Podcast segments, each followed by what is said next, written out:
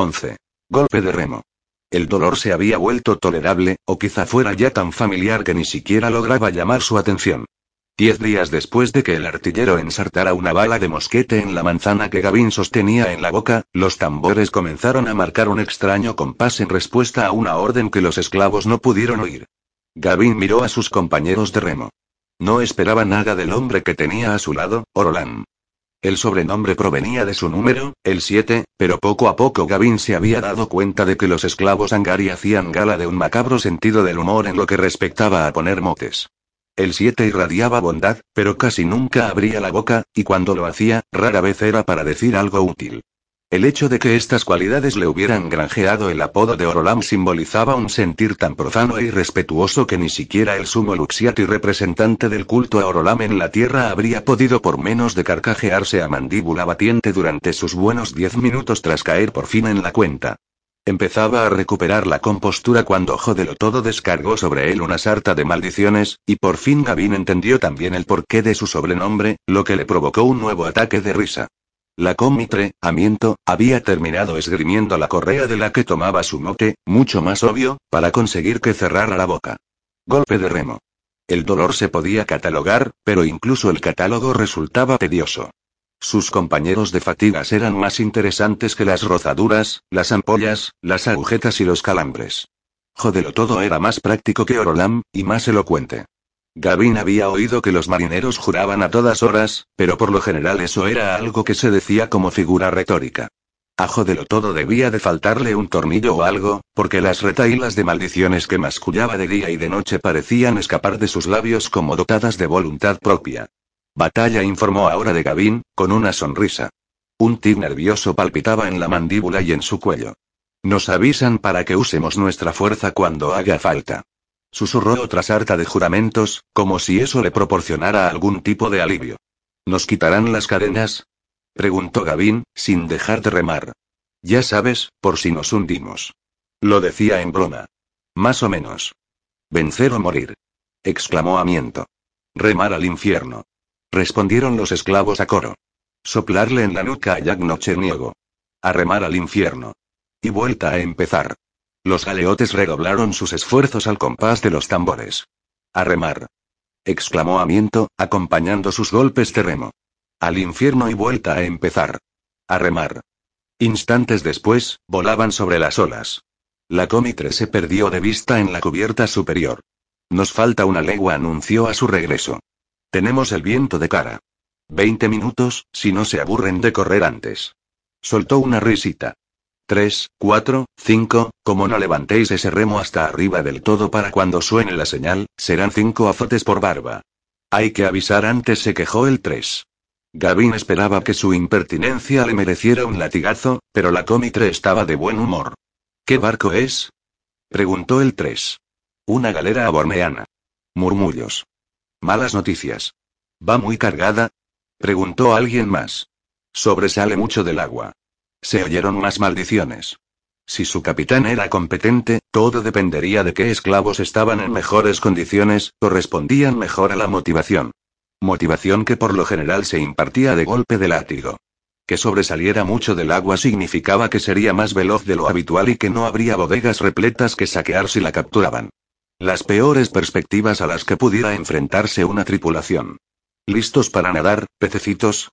Preguntó Amiento, a voz en cuello. Al infierno y vuelta a empezar. Respondieron los esclavos como un solo hombre, aunque esta vez su tono no denotaba tanto entusiasmo. A remar.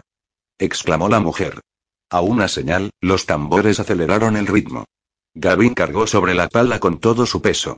En cada maniobra, los remeros se ponían de pie al tirar, se sentaban en el banco al empujar y repetían todo el proceso. Uno de los hombres, antiguo galeote a bordo de una nave Rutigari, aseguraba que este barco Angari había incorporado una idea sin parangón hasta entonces en el mar cerúleo, una tabla inclinada que permitía a los esclavos aprovechar toda la fuerza de las piernas en cada estrepada. Eso les facilitaba el trabajo, decía. Eso los volvía más rápidos, pensó Gavin. Les gustan las carreras. Gritó Amiento con una sonrisa. A ver quién gana esta, muchachos. Mantuvieron la velocidad. Dos minutos después, la comitre volvió a asomarse al exterior. Les estamos ganando terreno, anunció a su regreso. No podrán dejarnos atrás. Los esclavos entonaron un discreto coro de gritos de júbilo. Esta noche habrá, A, A, 2, A, D2D, A, aguapié para las 6, A, primeras bancadas. Jadeó lo todo antes de proferir una sonora docena de maldiciones seguidas, como si ya no pudiera seguir conteniéndolas tras pronunciar esa frase del tirón. O muerte. Gritó en una carcajada. Solo para las seis primeras bancadas, para que los hombres de atrás tuvieran motivos para portarse bien y aspirasen a escalar puestos en el escalafón. Únicamente era una más de las muchas tradiciones angari que el artillero había decidido conservar tras apoderarse del barco y de su tripulación. Tenían un sinfín de maneras de motivar a los esclavos. Gavin se preguntó si los angari serían más decentes, más listos, o si sencillamente contarían con menos esclavos. Carris, trabajo rodeado de locos y asesinos.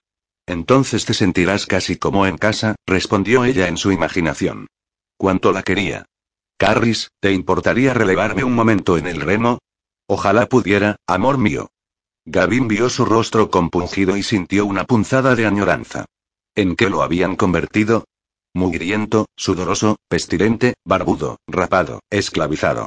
Parpadeó para apartar de la mente esos pensamientos, y se concentró en el remo. Leonus, agua dijo Amiento.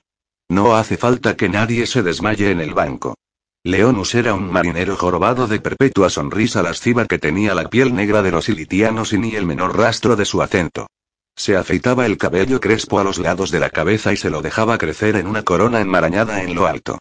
Pensaba que los esclavos lo odiaban por su deformidad y se vengaba de ellos siempre que se le presentaba cualquier ocasión, dándoles así motivos de sobra para odiarlo de verdad. Se paseaba entre los bancos armado con un cucharón de mango alargado. Lo cierto era que su cometido requería una destreza considerable. No resultaba fácil proporcionar agua a alguien que está constantemente levantándose, sentándose, sin dejar de moverse, aferrado a un largo remo y con multitud de brazos interponiéndose en su camino a intervalos.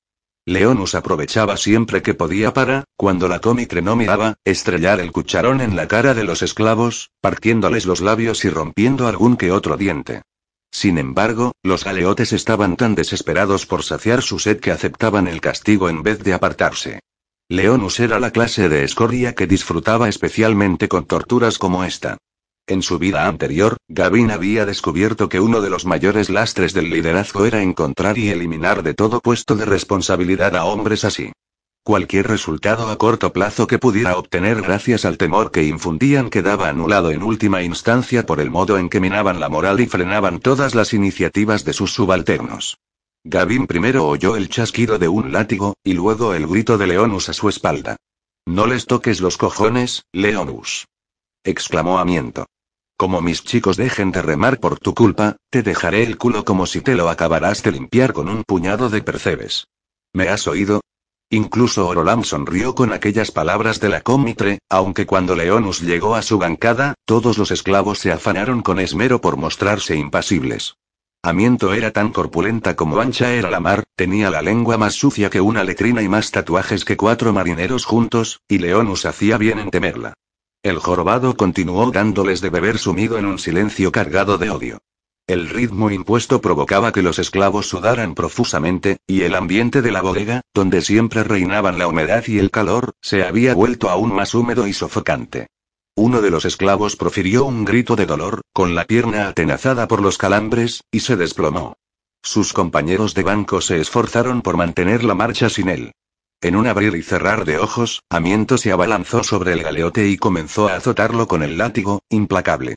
A los seis u ocho golpes, abrió los grilletes que lo atenazaban y lo lanzó por los aires hasta el final del pasillo. El número dos ocupó su lugar. La cómitre, a quien parecía complacerle que no hubieran aminorado la marcha, recorrió el pasillo de arriba abajo, buscando cualquier indicio de agotamiento en los hombres, y se retiró al fondo. Gavin oyó los gritos de los esclavos, los restallidos del cuero, el martilleo de los puños y los pies contra la carne. Era una locura vapulear a un hombre por algo que escapaba a su control. Durante unas cuantas y prolongadas paladas, Gavin se preguntó por qué haría algo así una mujer que, por lo demás, parecía bastante sensata. Ah, claro, brutalidad preventiva. El hombre que sufre un calambre es castigado a fin de que a los demás no se les ocurra fingir ninguna lesión para tomarse un respiro. Injusto, pero probablemente eficaz.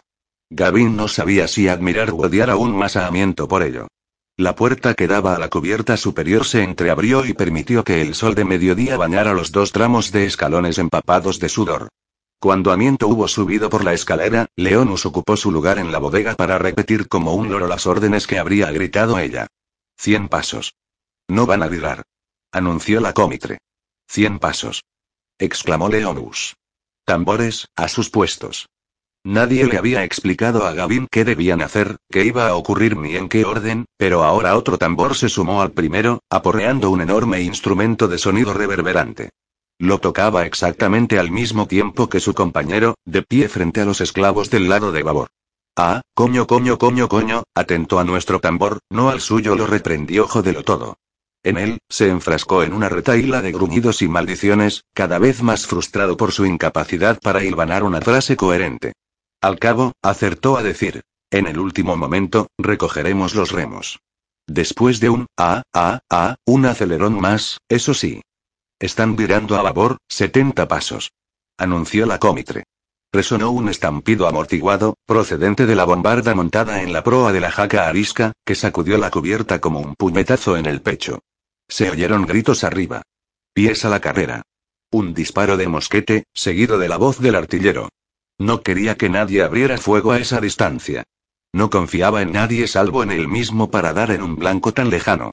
Gavin rechinó los dientes. Le temblaban las piernas, le ardían los brazos, se le metía el sudor en los ojos. Al ritmo al que iban, las nalgas de los esclavos apenas si llegaban a rozar las bancadas de madera. Atronó con fuerza otro mosquete, cuya ubicación Gavin no sabría precisar, aunque sonaba distinto de, ah, solo podía tratarse del arma del artillero en persona. La jaca arisca viró a estribor. Gavin supuso que debían de estar intentando situarse justo por detrás del otro navío para evitar una andanada, lo que solo daría resultado si su barco era significativamente más rápido. En estribor, velocidad de combate. Gritó Amiento. En estribor, velocidad de combate. Repitió Leonus. El tambor de estribor comenzó a acelerar la cadencia, dando tres golpes por cada dos que daba su compañero a babor. Esto hizo que la jaca arisca virara de babor sin apenas perder impulso. Todos, velocidad de combate. Gritó Amiento. Todos, velocidad de combate. Repitió Leonus.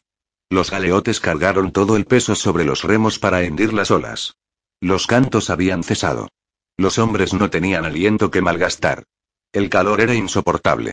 Gavin oyó el restallido de un látigo, pero su mundo se reducía al dolor instalado en sus hombros, sus pulmones, sus piernas, su espalda, sus pantorrillas, sus brazos, a mi señal, izad los remos a babor.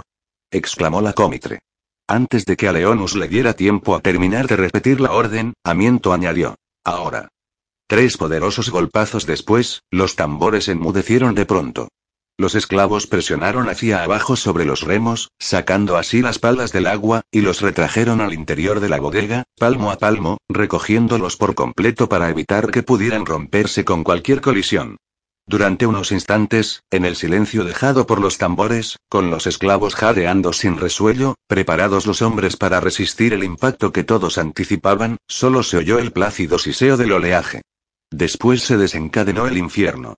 12. Kib llevaba una hora caminando por la playa, descalzo, cuando se le formaron las primeras ampollas en los pies.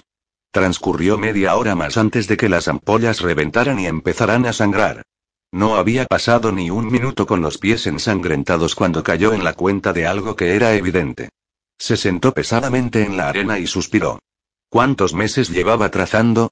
En la cromería te enseñaban que no debías pensar en el trazo como primera solución a los problemas, pero era justo al revés. La magia era práctica para todo. Solo que te mataba. Siempre habría que pensar en ella primero. Luego tendrías que decidir si valía la pena acelerar ligeramente tu muerte. A efectos prácticos, quizá ambos enfoques defendieran lo mismo. Siempre y cuando uno utilizara la cabeza antes de empezar a desangrarse en una playa desierta del rincón más recóndito de las atrapías por ser tonto de remate.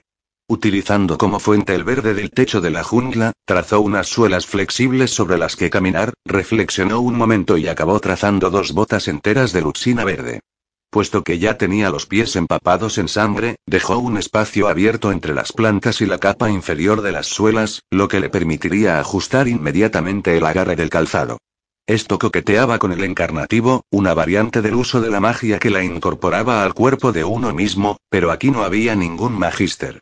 Kip reanudó la marcha, ajustando las botas hasta sentirse satisfecho con ellas, e intentó grabar el diseño en su mente por si alguna vez volvía a necesitarlas. Comprendió que todos los trazadores hacían lo mismo. Se les ocurría algún diseño útil y lo memorizaban para aplicarlo rápidamente otra vez. Solo que los mentecatos ideaban calzado y los genios, traineras. El número de diseños a tu disposición debía de ampliarse exponencialmente conforme aumentaba el número de tus colores. ¿Habría archivado Gavin mil diseños distintos en su cabeza, o acaso su afinidad con la magia era tan profunda que no necesitaba memorizar nada? Sencillamente creaba lo que debía en cada momento. Del mismo modo que uno no tiene que pensar cómo subir por una escalera ligeramente más empinada de lo normal. Camina y listo. Se diría que cuanto más aprendía Kip acerca de la magia, más lo impresionaban quienes la dominaban. Por otra parte, en una ocasión él se había transformado en un golem verde, puramente por instinto. Tienes potencial, Kip. ¿Y sabes lo que eso significa? Se respondió a sí mismo. Que no he hecho más que empezar. El sonido de su propia voz lo reconfortaba. Siguió caminando. Impulsadas por los remos o por las velas, las galeras podían recorrer entre 12 y 15 leguas diarias.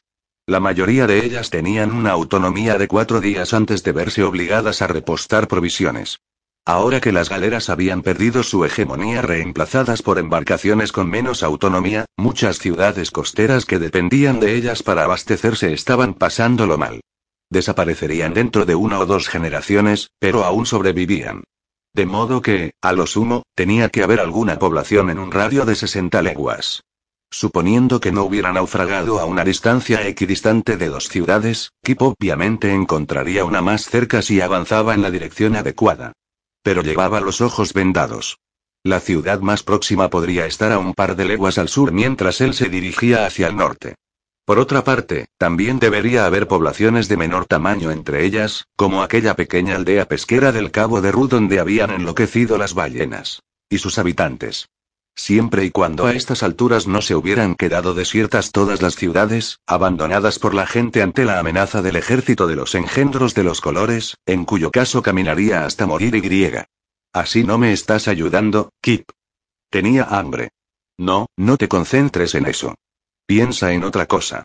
En el peor de los casos, si Kip conseguía recorrer ocho leguas al día, debería llegar a alguna ciudad en cuestión de una semana. En el peor, podía hacerlo. Lo único que necesitaba era agua. Su grasa lo sustentaría cuanto hiciera falta, en teoría, aunque la debilidad lo ralentizaría. Se descubrió moviendo las cuentas de un abaco imaginario mientras calculaba sus posibilidades. Qué gracia, eso sí que ayudaba. Ayudaba con la aritmética, quería decir. Alguien más listo seguramente se limitaría a apagar el cerebro y a caminar. Aquí para apagar el cerebro siempre se le había dado casi igual de bien que morderse la lengua. Tienes los dos conectados en línea directa, acostumbraba a decirle su madre. Todo eso suponiendo que pudiera recorrer ocho leguas diarias.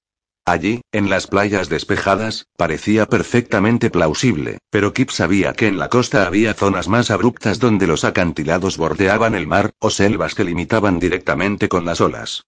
Algunos puntales se extendían varias leguas mar adentro.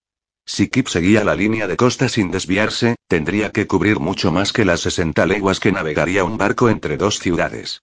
Si no seguía la línea de costa sin desviarse, se arriesgaba a extraviarse, desorientado en medio de una selva desconocida. Durante unos minutos hubo de concentrarse en respirar, tal era el nudo que le oprimía la garganta y el pecho, amenazando con asfixiarlo. Pero no dejó de caminar. Su mente cerró las fauces sobre ese empeño como un bulldog sobre un hueso. Él era el oso tortuga, y el oso tortuga era imparable. ¿Qué era lo peor que podía ocurrir? ¿Que fracasara? Ya había fracasado antes, en innumerables ocasiones. ¿Que muriera? A estas alturas de la función ya había estado a punto de morir más de una vez. Ora resultaba espeluznante, ora aterrador, ora estimulante, a menudo incontrolable, daba igual lo que uno hiciera o dejara de hacer. Nadie se paraba y convertía la muerte en una certidumbre cuando siguiendo adelante podía reducirla a una mera incógnita. Kip sería un miserable gordinflón fracasado, pero no era de los que dejaban las cosas a medias. Sonrió de repente. Un miserable gordinflón fracasado, que, aun con muchos matices, había matado a un rey, salvado a Prisma y derrotado a un dios. No estaba mal para una bola de sebo. Diablos, pero sí había demostrado incluso ser más listo que Andros Gile al menos en una ocasión. Qué raro que ser más listo que Andros Gile le pareciera más impresionante que derrotar a un dios. Lo del dios había sido un golpe de suerte, no obstante, o como si Orolam hubiera echado un vistazo al campo de batalla en busca de una herramienta útil con la que mantener con vida a su prisma y, al no encontrar nada mejor, hubiera elegido a Kip por ser el que estaba más a mano. Kip hizo una pausa. La verdad es que me porto como un cerdo conmigo mismo, pensó. Jamás permitiría que nadie tratara así a uno de mis amigos. Transcurrida una hora, encontró un arroyo. Bebió, rezando para que el agua fuera potable. No tenía muchas opciones, la verdad. Probó otro sorbo, despacio, esperando a ver si vomitaba entre medias, y bebió un poco más. Se levantó deseando llevar encima una cantimplora. Se fijó en las botas de luxina verde. Caracoles, ojalá hubiera alguna manera de crear una cantimplora. Con un suspiro, trazó un odre verde. Primero la magia, Kip, siempre la magia. Recogió una generosa cantidad de agua y moldeó el verde para que se acoplara cómodamente a su espalda. A continuación, trazó unas correas, a la medida de sus hombros, y un cinturón. La magia. Qué útil, parece cosa de magia. Como siga hablando con este chiflado terminaré volviéndome loco. exclamó Kip. Tiene gracia. Sabrás que ha llegado tu hora cuando se te olvide que esto solo es una farsa. Concluyó que, mientras caminaba, podría ponerse al día con todas las clases de prácticas que se había saltado. Por desgracia, en su nivel, la formación de la Guardia Negra se concentraba casi exclusivamente en el combate cuerpo a cuerpo, con la idea de que esa era la base sobre la que cimentar el resto de su adiestramiento. En los barcos que viajaban al cabo de Rules habían enseñado a hacer presas, los rudimentos básicos de la esgrima y cómo se cargaba un mosquete. Para el resto de los cadetes nada de todo aquello constituía ninguna novedad. Algunos llevaban años practicando con armas. Otros eran expertos en el manejo del arco y otros artefactos que Kip apenas si sabía cómo empuñar. Estaba muy, muy rezagado. Pero me puedo transformar en un golem verde. De lo que te iba a servir ahora. Creyó notar como si la costa estuviera describiendo una curva, pero consultar la posición del sol no bastó para confirmar sus sospechas. Uno de sus compañeros de clase, Ben Haddad, le contó en cierta ocasión que ya nunca volvería a perderse porque había aprendido a trazar un sextante. Por supuesto, también se necesitaba una brújula, evidentemente, y aunque trazar un recipiente y un medio en el que depositar un trocito de piedra filosofal flotante era perfectamente posible, la luxina imantada no existía. Algunas cosas todavía había que hacerlas por la vía difícil. Difícil o no, lo cierto era que Kip carecía de las destrezas que habrían podido salvarlo. Este era el precio que debía pagar por haber perdido aquella partida de nueve reyes. Su abuelo le había prohibido asistir a las clases de prácticas. Kip se esforzó por intuir lo que otros habían estudiado durante generaciones. ¿Y bien? ¿Soy un portento para la magia o no? Espera. ¿Qué hago embrollándome con sextantes, brújulas y odres de agua? Debería fabricar una trainera. Había visto cómo se hacía. Incluso había contribuido a propulsar una. Pero el menor error con un artilugio tan complejo como una trainera lo dejaría en medio del mar, sin posibilidad de regresar a la orilla. Kip podría flotar todo lo que quisiera, que no por ello iba a llegar al gran jaspe arrastrado por la marea, y si intentaba imitar la estratagema de Gavin para impulsarse disparando chorros de luxina, rompería el halo antes de cubrir la mitad del trayecto. Puedo trazar todos los colores. Es como si tuviera una caja llena de herramientas a mi disposición, y soy demasiado estúpido para utilizarlas. Demasiado ignorante, tal vez, lo corrigió una voz más amable. Era verdad. Nadie culparía a un salvaje por no saber leer. Pero tampoco le confiarías la correspondencia. La claridad empezaba a desvanecerse, y los pensamientos de Kip se concentraron en otros problemas. Encontró una zona despejada en la playa, justo en la linde, donde las palmeras le proporcionarían refugio. Se quitó el odre de agua.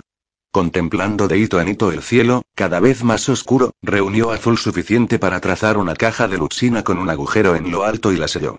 A continuación, de pie en la arena, observando el sol poniente, acumuló tanto rojo como le fue posible, despacio, sin impacientarse. Las pasiones del rojo se arremolinaron en su interior, pero hizo caso omiso de ellas y se limitó a llenar la caja azul con gelatina inflamable, un derivado de la luxina roja. Kip no había sido previsor, y para cuando la caja hubo quedado repleta, el sol ya no emitía calor suficiente para proporcionarle su rojo. Tendría que encender el fuego manualmente. A la claridad evanescente, tardó media hora en encontrar una roca parecida al pedernal. Dedicó la media hora siguiente a golpear unas rocas con otras. Pero no obtuvo ni una chispa. Sintió deseos de echarse a gritar. Se recogió los pantalones y se sentó, restregándose el rostro con las manos. Al apretarse el cinturón, vio que ya había llegado al último de los agujeros, el más cendido. No hacía ni seis meses que debía utilizar el primero y rezar para no seguir engordando, porque no sabía de dónde iba a sacar el dinero o el cuero para conseguir una correa nueva. En la cromería había reemplazado el resto de su atuendo, pero librarse del cinturón le parecía un despilfarro innecesario. Además, se lo había regalado su madre en una de las contadas ocasiones en que estaba sobria. Kip se quitó el cinturón. Una de las piedras presentaba una punta afilada que podría usar para perforar un nuevo orificio. Contempló la hebilla. La hebilla metálica. Si la estupidez se pudiera estrangular, le retorcería el pescuezo hasta el día del sol. Kip entrechocó la hebilla con una de las rocas de pedernal que había encontrado y, oh sorpresa, saltó una chispa. Encendió la gelatina inflamable sin ningún problema. Ardía de maravilla. Kip se sentó y cogió el odre de agua mientras despuntaban las primeras estrellas. Quizá bebiendo un trago consiguiera engañar al estómago. La cantimplora de luxina verde estaba sellada. Kip no había trazado la manera de abrirla. Si hubiera más claridad, podría trazar el verde otra vez, abrir la luxina y taponarla de nuevo. En vez de eso, debía tratarla como si fuese un objeto físico cualquiera. Le dieron ganas de llorar. O de gritar a voz en cuello. O de montar una pataleta. En su lugar, al poco tiempo, Kip usó la piedra puntiaguda para perforar un agujero en una de las partes blandas del ogre. Sosteniéndolo sobre su cabeza, bebió del cálido chorro de agua hasta saciarse. La lámpara de Kip chisporroteó cuando la gelatina inflamable se consumió por debajo del nivel de la boca de la lamparita. Sin una mecha con la que exponer la gelatina al aire, el fuego se agotó y se apagó. Kip se lo quedó mirando como si acabara de abandonarlo a traición. Siempre le quedaba la opción de aplastar la lámpara azul que contenía la gelatina, por supuesto. No la había hecho muy gruesa. Pero entonces la gelatina inflamable se consumiría en cuestión de media hora, más o menos. Si Kim llevara encima las gafas, podría aprovechar la luz del fuego para, pero no. Se habían quedado en el barco. Tampoco contaba con la funda de las lentes la noche en que estuvieron a punto de asesinar a Gavin. Recibió aquella puñalada por mí. Kip pensaba que Gavin lo estimaba, sin más, que le gustaba como puede gustar una mascota bien adiestrada. Una persona en sus cabales estaría dispuesta a correr algún que otro riesgo con tal de salvar a su perro, pero solo un idiota arriesgaría la vida por él, ¿no? Aunque Gavin Gile no tenía ni un pelo de tonto. Era consciente del valioso papel que representaba en el mundo, y las cosas no podrían irle mejor. Se había casado con Carris y acababa de transformar una derrota crucial a manos del príncipe de los colores en una victoria pírrica. Kib lo había visto en sus ojos, cuando desenmascaró a Andros como un engendro rojo y lo atacó. Gavin lo sabía. Conocía la verdad que ocultaba su padre. No había mostrado la menor sorpresa. Estaba guardándose ese as en la manga para emplearlo en el momento adecuado. Y Kib lo había proclamado a los cuatro vientos, Kip el como siempre, diciendo exactamente lo que pensaba, hablando sin reflexionar, poniendo en peligro planes que escapaban por completo a su comprensión. Pero Gavin sabía algo más. Kib lo había visto en aquel momento, mientras los cuatro hombres forcejeaban, disputándose las dos hojas. Sabía que Kip no estaba en condiciones de evitar que Andros y Greenwood hundieran el cuchillo en su pecho. Lo que Kip no vio entonces, pero lo sabía ahora, era que, por el modo en que estaban entrelazadas sus manos, la única dirección en que Gavin podría desviar la hoja sin que nada la bloquease era hacia sí mismo. Lo había hecho a propósito. No se había apuñalado solo, desde luego no era ningún suicida, pero una vez la trayectoria del arma quedó alterada, Greenwood y Andros empujaron instantáneamente con fuerza sin imaginarse lo que iba a ocurrir, o incapaces de impedirlo, o indiferentes a las consecuencias. ¿Por qué querría salvarme Gavin, sabiendo que iba a costarle la vida? Gavin dio la vida por mí. El prisma en persona, el mejor prisma de los últimos siglos, quizá de toda la historia. ¿Qué significaba aquello? ¿Qué decía de la valía de Kip? La mera idea resultaba abrumadora. Las emociones que se agolpaban tras ella eran aterradoras. Kip era el niño perdido cuya madre se había olvidado de él tras dejarlo encerrado en una despensa infestada de ratas. No era, una lágrima se descolgó de su mejilla y aterrizó en su vientre abultado. ¿De dónde salía eso? Se enjugó las lágrimas con una zarpa mugrienta, como el oso que pretendía ser. Además, ¿qué diablos habría sido de aquel cuchillo? La daga de la ceguera, en palabras de Andros Gile. Una daga que no había acabado con Gavin, sino que creció en su interior. ¿Cómo había llegado algo así a las manos de su madre? Eso estaba mejor, era más cerebral, más seguro. Kip podía concentrarse en esos interrogantes. Pero no por mucho tiempo, al parecer. Estaba rendido. No había trazado ningún jergón sobre el que echarse a dormir, ni mantas podría crearse una manta de luxina, ni camisa de ningún tipo. No se había ocupado de ninguno de los mundanos preparativos que podrían hacer que su descanso fuera más cómodo. Abrió la tapa de la lámpara de luxina azul y arrojó una chispa a su interior. Mi padre me quiere. Ni más ni menos, Gavin y le cree que merezco vivir. La luxina prendió con un fuerte soplido, y Kip sintió cómo el frío nocturno retrocedía ante las oleadas de calidez. El fuego no tardaría en apagarse, pero Kip supuso que el sueño lo vencería antes. Tenía razón. No había hecho más que tocar la arena con el hombro desnudo cuando empezó a soñar con bestias y dioses. 13. El antiguo sacerdote. La guerra siempre es un buen pretexto para las atrocidades, me dice Auria. Hemos escalado tanto que las antorchas de los saqueadores ya se han perdido de vista. La claridad que se filtra a través de la niebla del cabo, débil aún, no deja de intensificarse. Quien mate a un Angari estará cumpliendo con la voluntad de Orolam, replicó. Darhan, todos somos hijos de él, incluso los desobedientes, y lo que te propones hacer está prohibido.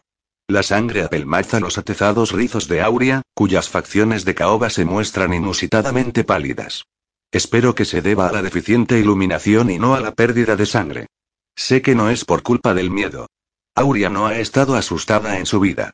Tendría cien buenos motivos para escucharla. Carris Ciega Sombras en persona, la viuda y heredera de Lucidonius, me asignó a Auria como supervisora durante nuestro período de instrucción. Es mayor que yo, y más sabia. Pero yo soy más fuerte. Detesto tener que esperar a la luz, digo. Tengo un par de las prodigiosas lentes de Lucidonius, diseñadas personalmente por él. Desde su muerte, cualquiera diría que son reliquias sagradas, a juzgar por cómo las trata todo el mundo. No obstante, son de buena factura, eso debo reconocerlo. Absolutamente revolucionarias. No es que a nadie se le hubiera ocurrido antes fundir los metales para obtener cristales de sus respectivos colores, sino que nadie era capaz de producir el calor necesario, ni de obtener minerales lo bastante puros. Lucidonius había resuelto ese problema, con lo que había demostrado ser un genio de lo mundano además de un portento para la magia. Irritante como había sido, a su modo, aquellas lentes lo habían cambiado todo para los trazadores del mundo. Un maestro vidriero, su todopoderoso Lucidonius. Aparte de todo lo demás. Nos había cambiado la vida de mil formas distintas. Arrastrándonos tras su estela como hojas secas atrapadas en un vendaval. Sembrando la devastación a su paso, como cualquier otra tormenta. Así como el orgullo es el primero de los pecados, también el poder es la primera de las tentaciones, recito. Lucidonius predicaba ese credo, y se volvió poderoso, mucho más que los profetas y sacerdotes paganos. Sacerdotes paganos como yo. Comienzo a trazar. Yo era capitán de los Adarcasis Wardhan. Las palabras de Lucidonius habían cambiado mi sentir, en cierto modo, pero todavía me pregunto si alguna vez habrán cambiado mi forma de pensar. O quizá fuera al revés. Sus palabras bastaron para animarme a renunciar a mis comodidades, a mi posición, mi lugar, mi prestigio. Pero ahora, mientras vuelvo la mirada hacia mi nuevo hogar, donde sin duda las calles ya se habrán teñido de rojo con la sangre de mis nuevos vecinos y mis únicos amigos, pienso que tal vez Orolam no me ha cambiado lo suficiente. Todos los colores son de Orolam, había dicho Lucidonius, sosteniendo un prisma sobre la cabeza mientras predicaba la paz y la hermandad entre los distintos colores y naciones. Sus palabras tenían sentido para muchos, pero quizá especialmente para aquellos como yo, capaces de trazar más de un color. En mi país, mi dominio del verde siempre había sido motivo de elogio, pero mis hermanos cuasi sin me censuraban por utilizar el azul. Aunque hiciera de mí un mejor Wardhan. Quizá nada de todo aquello tuviera sentido. Quizá Lucidonius tan solo tuviera más razón que sus antecesores. Quizá lo que me dispongo a hacer no sea un pecado contra Orolam, esa extraña deidad del desierto que mora en el cielo y en todas partes, invisible, en vez de caminar por la tierra como un dios en condiciones. Quizá sí lo sea. Espero que sepa perdonarme, pues aunque ya no pertenezca a los Adarkasis Wardhan, no puedo dejar de ser uno de ellos. Es lo que soy. Lo que Orolam hizo de mí, si las palabras de Lucidonius son ciertas. Absorbo la luz, y allí está mi Ginia, tan familiar para mí como los rostros de mis difuntas esposas, mis amadas, obligadas a perecer en las llamas orgiásticas para expiar la vergüenza y el crimen de mi apostasía. Te echaba de menos, susurra a Esma contra mi piel, surcada por sus caricias. También yo la he echado de menos. Por supuesto que sí. Pero eso ella ya lo sabía. Espero que se muestre enfadada, altanera, para castigarme por haberle dado la espalda. Pero su astucia va más allá. Primero dejará que pique el anzuelo. El castigo vendrá después. Tampoco apela a mi líbido, antaño tan potente, aparentemente muerta ahora desde que quemaron a Naya y Siana. En lugar de eso, aguarda el momento. Quizá vea en mi rostro que el único placer que persigo es el de la batalla, el de la roja venganza. Quizá continúe leyéndome el pensamiento, incluso después de todo este tiempo. Te habría convertido en el nuevo Atirad murmura, compungida. Apoya una mano en mi muñeca cuando la piel que la recubre comienza a rebosar de luxina. Podrías haber sido un dios. El demonio anida en tus ojos, dice Auria. ¿La ves como es en realidad, o como ella quiere que la veas? Recuerdo cuando Lucidonius apuntó el prisma hacia mí mientras mi ginia se erguía ante mis ojos, susurrándome blasfemias al oído. La repentina oleada multicolor me mostró lo que veían los demás sacerdotes cuando la miraban. En los otros colores, Aesma era una monstruosidad. No me extraña que los demás casi sin culuris se enfrentaran a nosotros, que nos tacharán de adoradores demoníacos. A continuación, Lucidonius sacó un espejo, y a la luz del espectro completo vi que incluso el verde no era más que una fina máscara. En Aesma no había ni rastro de belleza, todo era infección y fealdad. Rompí el prisma después de aquello, hice añicos el espejo, jurando que Lucidonius debía de haberlo hechizado, que me había engañado, que solo me enseñaba mentiras. Pero estaba equivocado. Repetí aquel truco más adelante, tras descubrir otros Djinn lo bastante insensatos como para manifestarse en los ojos de sus sacerdotes. El prisma que utilizábamos era mundano, de plata y cristal el espejo. Con el tiempo, los 200 aprendimos que podíamos sacarlos a la luz. Para quienes caían en sus redes urdían embustes enrevesados con los que explicar por qué habían dejado de aparecer, culpaban a la lacra que había traído Lucidonius al mundo. Lo cierto era que no querían que nadie pudiera desenmascararlos con tanta facilidad. Aesma no dice nada más. Sé que en su día estuvo entre las primeras de los 200, casi entre los nueve. Un nuevo Atirad no puede nacer solamente de la derrota de todos sus contendientes humanos por parte de un hombre. También la ginia asociada a él debe imponerse a sus rivales. La armadura se ciñe a mi cuerpo.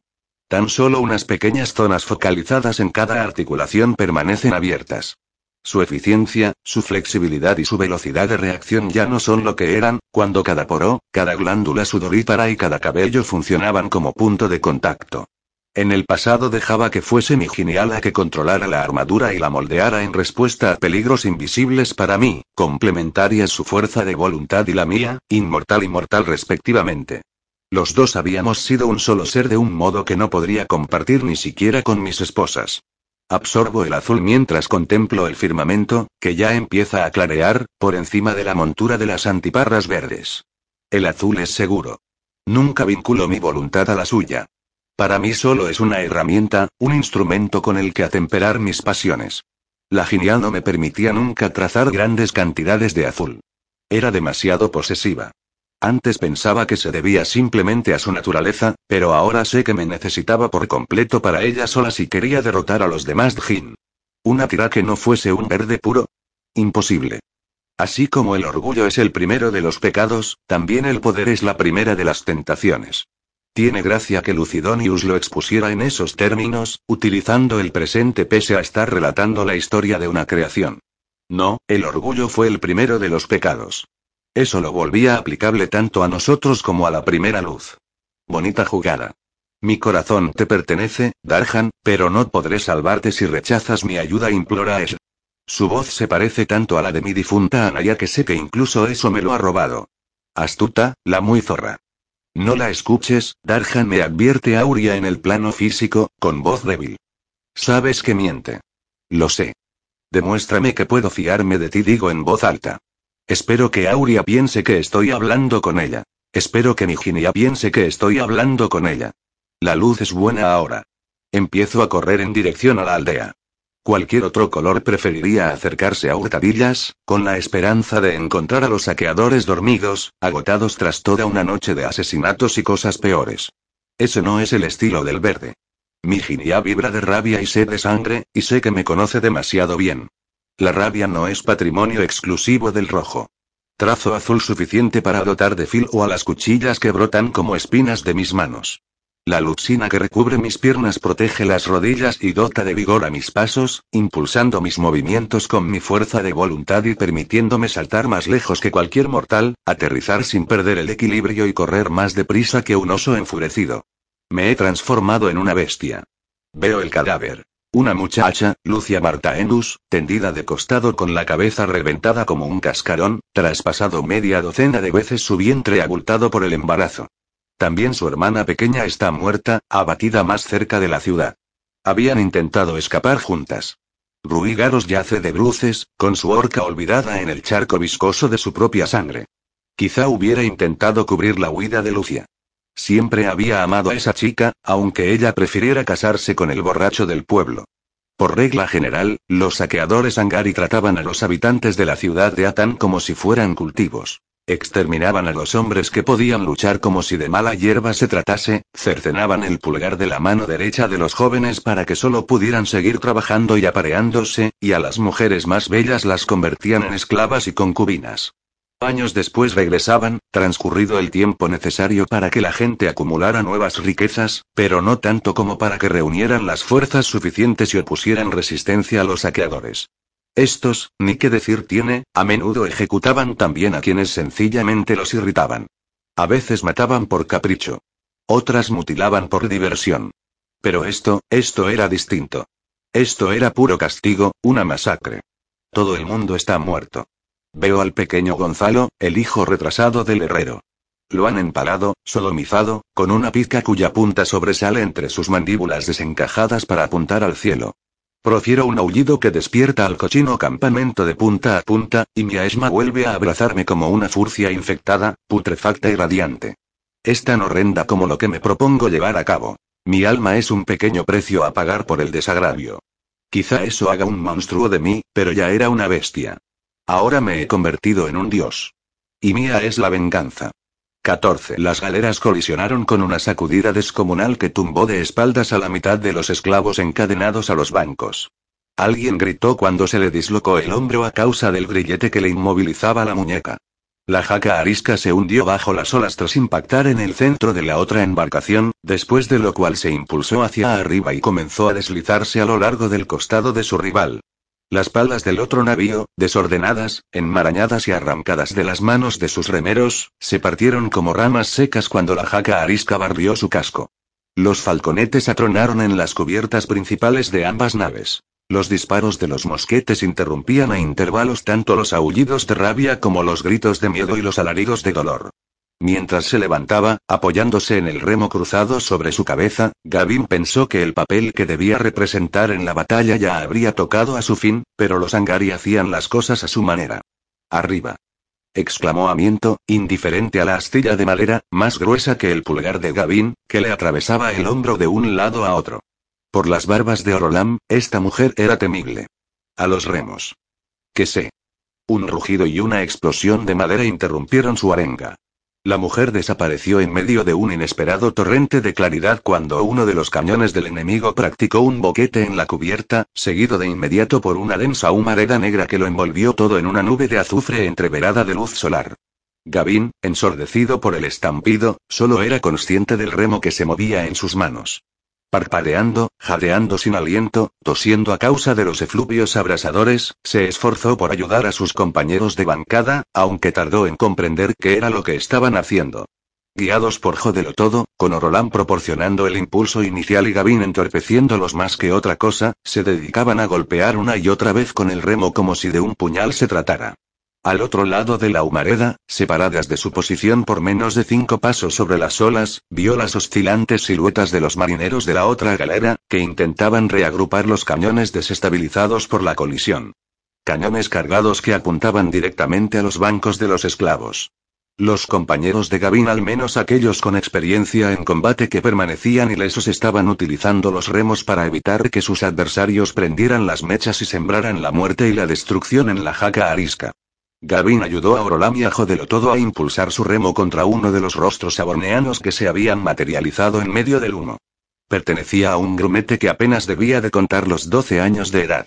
Cuando se desplomó, con la cara aplastada, el muchacho soltó la mecha de combustión lenta que sostenía en la mano. Jodelotodo se desgañitaba intentando impartir órdenes, pero la presión del peligro que corrían produjo en él un ataque de palabrotas e insultos.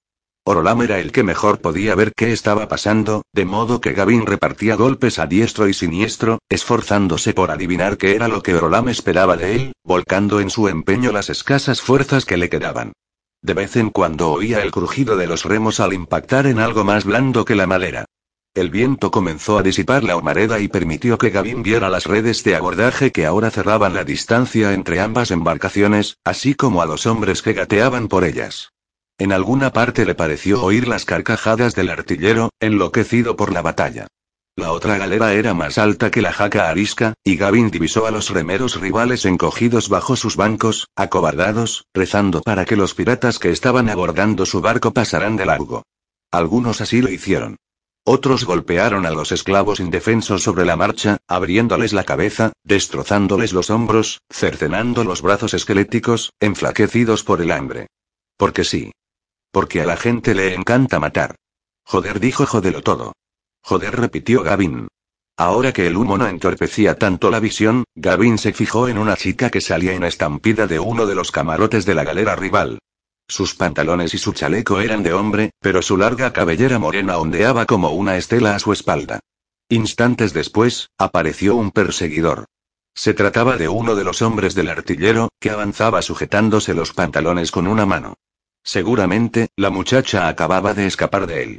Luchadora, menuda, feroz y subestimada, le recordó a la Carris de la que se había enamorado hacía ya tanto tiempo. Era intolerable que alguien intentara, ¿estáis conmigo? preguntó Gavin a sus compañeros de fatigas. No le dio tiempo a ver si lo estaban. La joven pasó corriendo ante él, en dirección a uno de los boquetes abiertos en el casco de la galera de los comerciantes. Gavin y Jodelo todo empujaron contra el remo. Orolam lo guió. El pirata que perseguía a la muchacha recibió el golpe de la pala en el mentón. Una nube de dientes rotos y gotas de sudor envolvió su rostro. Luego se desplomó, retorciéndose de dolor. La fugitiva prosiguió su huida. Cuando estaba a punto de alcanzar la brecha, y el mar, un marinero surgió de la nada. La joven no aminoró el paso ni intentó esquivarlo, sino que aceleró directa al escuálido hombrecillo. En cuanto colisionaron, su inercia los empujó a ambos al agua, donde se perdieron de vista. Gavin miró a Orolan. Este asomó la cabeza lo máximo posible, pero se encogió de hombros. No podía ver nada. El combate se prolongó durante varios minutos, aunque parecía que la participación de los galeotes ya había acabado. La batalla se concentraba en la otra galera, y los extenuados remeros de la jaca arisca empezaron a dejarse caer en sus bancos, derrengados. Alguien vomitó. Gavin buscó a la cómitre con la mirada. Tan solo encontró sangre por todas partes, y un banco entero reducido a astillas en el costado de babor, más un galeote hecho pedazos al otro lado del pasillo y un boquete a estribor, allí por donde había salido una bala de cañón. Vio un brazo tatuado que podría haber pertenecido a Miento. La figura jorobada de Leonus se acercó renqueando a los restos desperdigados. Los dioses nos sonríen, dijo y se rió por lo bajo. A algunos. Se agachó con un rictus de dolor y recogió algo. El látigo de amiento, con el mango ceñido aún por los dedos que la muerte le había dejado crispados. Leonus los abrió con esfuerzo y arrojó el brazo tatuado al mar. Vale, preciosos, me parece que tenéis un nuevo cómitre. ¿O preferís ir a reuniros con mi antecesora? 15. Kip utilizó el trazo para embotar el filo del lento devenir de las horas. La euforía que le producía trazar los distintos colores mientras el sol ascendía renqueante hasta lo alto de la bóveda celeste lo distrajo durante un rato. Unas cuantas horas. Un día. Pero el hambre corta más hondo que la luxina. La voluntad es un cuchillo de plomo. Al final, el cuerpo siempre se alza con la victoria. Aquella segunda jornada sin alimento trazó únicamente lo imprescindible. Ya había arreglado la mochila, había reparado las botas y había trazado un parasol para resguardar su piel, abrasada por el sol, tras llegar a la conclusión de que no sabía trazar prendas de vestir de Luxina. Al tercer día tuvo que dejar de seguir la playa al llegar a un cabo rocoso, todo peñascos y acantilados. Se internó en la selva. Sorteando marañas de raíces, rodeando colinas, intentando recuperar el tiempo perdido en lo que horas antes parecían atajos, se perdió. El ramaje bloqueaba la luz del sol, su propia estupidez y la fatiga inducida por el calor le impidieron hacer gran cosa aparte de encontrar un arroyo y tumbarse en el agua. Lo despertó un roce en la mano. Una rana diminuta, negra y naranja, la había elegido para sentarse. Le ardía la piel allí donde el vientre del animal estaba en contacto con ella, abrasada por su viscosidad corrosiva. Dio un respingo, y la rana se alejó de un salto. A continuación, Kip bajó la mirada. Su sentido de la vista siguió la dirección de sus ojos como un lento corrimiento de tierra. Estaba cubierto de sanguijuelas. Docenas de ellas.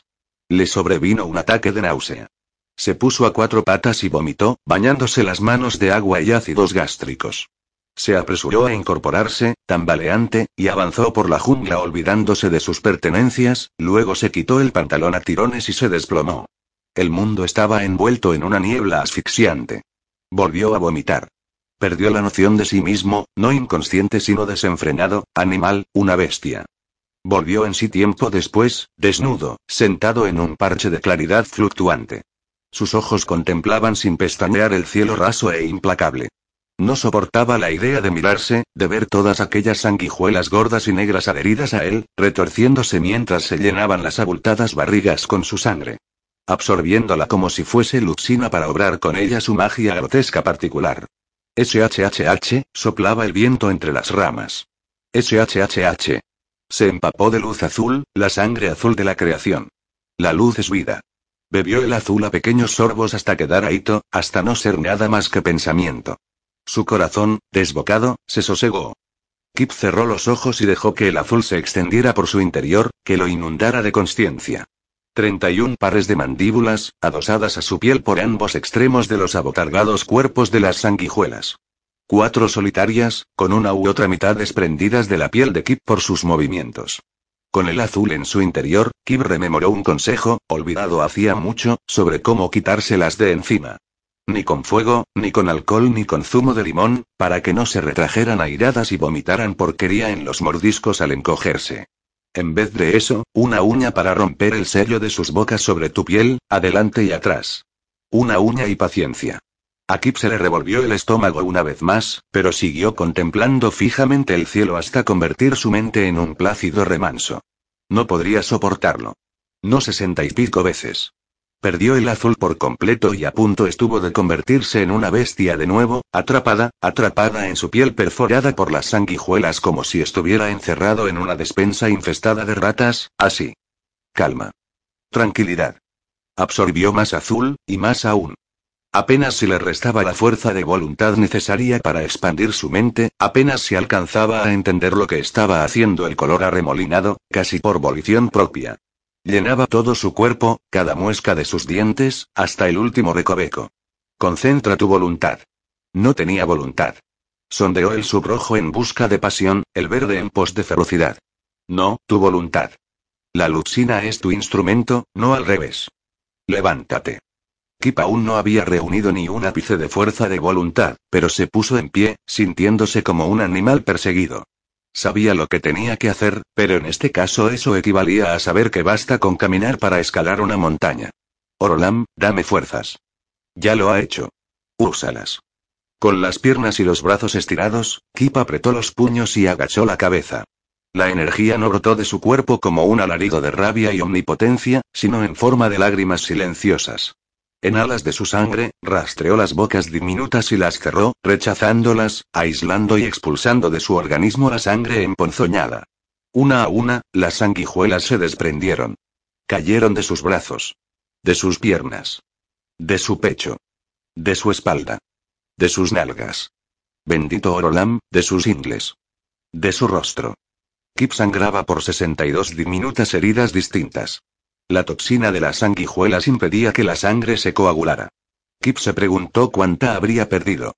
Varias de las sabandijas se retorcían a sus pies, buscando un nuevo punto al que adherirse. Dio un paso atrás. No le quedaba repugnancia que sentir. Ahora solo existían los problemas, y la forma de solucionarlos. Ah, muy sencillo. Trazó unas postillas azules encima de cada corte. En cuanto empezó a caminar, una cuarta parte de los apósitos se desprendieron. Lógico. El azul era demasiado rígido. Si se movía, perdería todas sus vendas. Apoyó la espalda en un árbol, se sentó, trazó una pupa azul a su alrededor, la selló, cerró sus heridas y se quedó dormido. Despertó en dos ocasiones para vomitar. No sabría decir si se había acordado de reconstruir sus vendajes o su jaula. Soñó, o sufrió visiones, o hizo algo en un estado de duermevela. Una mujer lloraba en silencio a la luz grisácea de la mañana. Sus cabellos formaban un halo crespo inmenso. ¿Por qué lloras? Oyó Kip que preguntaba una voz. Solo cuando las palabras hubieron brotado de sus labios las reconoció como propias. Lloro porque sufres, y solo los hijos segundos de Amos tentan el privilegio de sentir lástima sin pasión. Aunque no en vida. La mujer se irguió cuán alta era y su aspecto cambió de repente, fluctuando entre el que ya conocía, de dignidad, y algo completamente distinto. Duerme, dijo, sutilmente radiante. No morirás estando yo de guardia. Todo se desvaneció en un abismo de fiebre, pesadillas, sudor, tiritones, truenos y agua helada. Kip los sonidos de aves que trinaban, monos que aullaban, algo parecido a un perro que le ladraba, pero todo era demasiado rápido, demasiado fugaz, se deslizaba por la superficie del tiempo como si viajara de bordo de la trainera de su padre, con la luz parpadeando en su rostro para, acto seguido, desaparecer en cuestión de pocos segundos, cuando debían de ser días enteros. Creyó recordar que sostenía una hogaza de pan ante él, que vertía agua en sus labios en un diluvio torrencial capaz de estremecer el cielo y la tierra. Cuando despertó, volvía a ser él. Se sentía despabilado, pero débil. Disolvió la pupa azul y a punto estuvo de vomitar nuevamente al contacto con la luxina, mareado por la luz. Había huellas de zarpas en el barro alrededor del capullo, grandes, pero no del lobo. Criar Sentirea le había enseñado a reconocer las pisadas del lobo. Sin embargo, no había ninguna huella humana a la vista, y ni siquiera las suyas. La mujer había sido una alucinación, un sueño febril. ¿Hasta qué punto había sido sueño o espejismo? Respiró hondo mientras se palpaba el cuerpo y miraba a su alrededor. Ni rastro de sanguijuelas, ranas o tormentas. Ya no, al menos. Le flaqueaban las piernas cuando se levantó. Ignoraba cuánto hacía que estaba allí. El único indicativo del paso del tiempo eran sus heridas, cubiertas de costras. De modo que las sanguijuelas habían sido reales. Examinó los cortes. Sus picaduras sanan más despacio que otras heridas, por lo general, pero con la ayuda de la luxina azul, Kib dedujo que su estado de semi-inconsciencia debía de haber durado menos de una semana. El hambre que lo acuciaba ya no era tan perentoria como antes. Una extraña pureza embargaba a Kip, la serenidad propia de los santos, los ascetas y los locos de remate. La claridad de un alma distanciada de su carcasa de carne y hueso, tal vez. Anduvo durante una hora antes de percatarse de que estaba desnudo. Lo primero que sintió al darse cuenta no fue pudor, sino desprotección. Su piel no era rival para los rigores de una excursión por la selva. Empezó a trazar mientras caminaba. Primero probó con el verde. Era la elección más obvia, dada su abundancia. Pero no tardó en desistir de su empeño. Demasiado pesado, demasiado vasto como para llevarlo contra la piel. Se detuvo al llegar a un macizo de deslumbrantes flores doradas con forma de trompetilla. Intentó tejer un paño amarillo, pero siempre perdía el delicado punto de fusión perfecta que permitía que el amarillo retuviera su solidez sin volverse un mazacote. Cuanta menos cantidad de amarillo intentaba solidificar, más fácil era. El sol poniente iluminó una tela de araña, y Kip se quedó prendado de su belleza. Una polilla diminuta cayó volando en la red y se quedó pegada. La araña se apresuró a abatirse sobre su presa, pero Kip estaba hechizado por la tela en sí. Extendió Luxina supervioleta hacia la red, dedos más finos de lo que podrían ser nunca los suyos. Los sostenes eran como cables de acero, pero las líneas que componían la trampa presentaban unas gotitas viscosas, concentraciones de hilo. Aún pegajosas, servían también para atirantar el conjunto al tiempo que conservaban la elasticidad justa para que la tela no se rompiera ante el menor impacto directo, sino que cediera y volviera a tensarse. Supervioleta. El supervioleta era la respuesta. No a eso, sino a... Era como si las piezas del rompecabezas volaran en círculos alrededor de su cabeza, lejos de su alcance. El sol se ocultó, dejando a Kip aterido. Ni siquiera había trazado un refugio. Se pasó toda la noche sentado, aletargado. Cuando amaneció de nuevo, supo lo que tenía que hacer. Tejió el supervioleta en eslabones diminutos, como una sola cadena, pero en lugar de cerrar cada eslabón a golpes, como hacían los forjadores de armaduras, podía trazarlos simplemente en anillas perfectas uno detrás de otro, evitando así que la cadena tuviera un punto débil. A continuación, imbuyó esmolde de luxina amarilla, tocando cada diminuto eslabón con su fuerza de voluntad para sellarlo. Tardó media hora. No le importó. La segunda cadena era mucho más complicada. Debía enhebrar cada anilla entre otras dos de la primera cadena. Una hora después, disponía de dos hilos conectados de tela de cota de malla hechos de luxina amarilla. Dos hilos conectados de luxina amarilla demasiado cortos.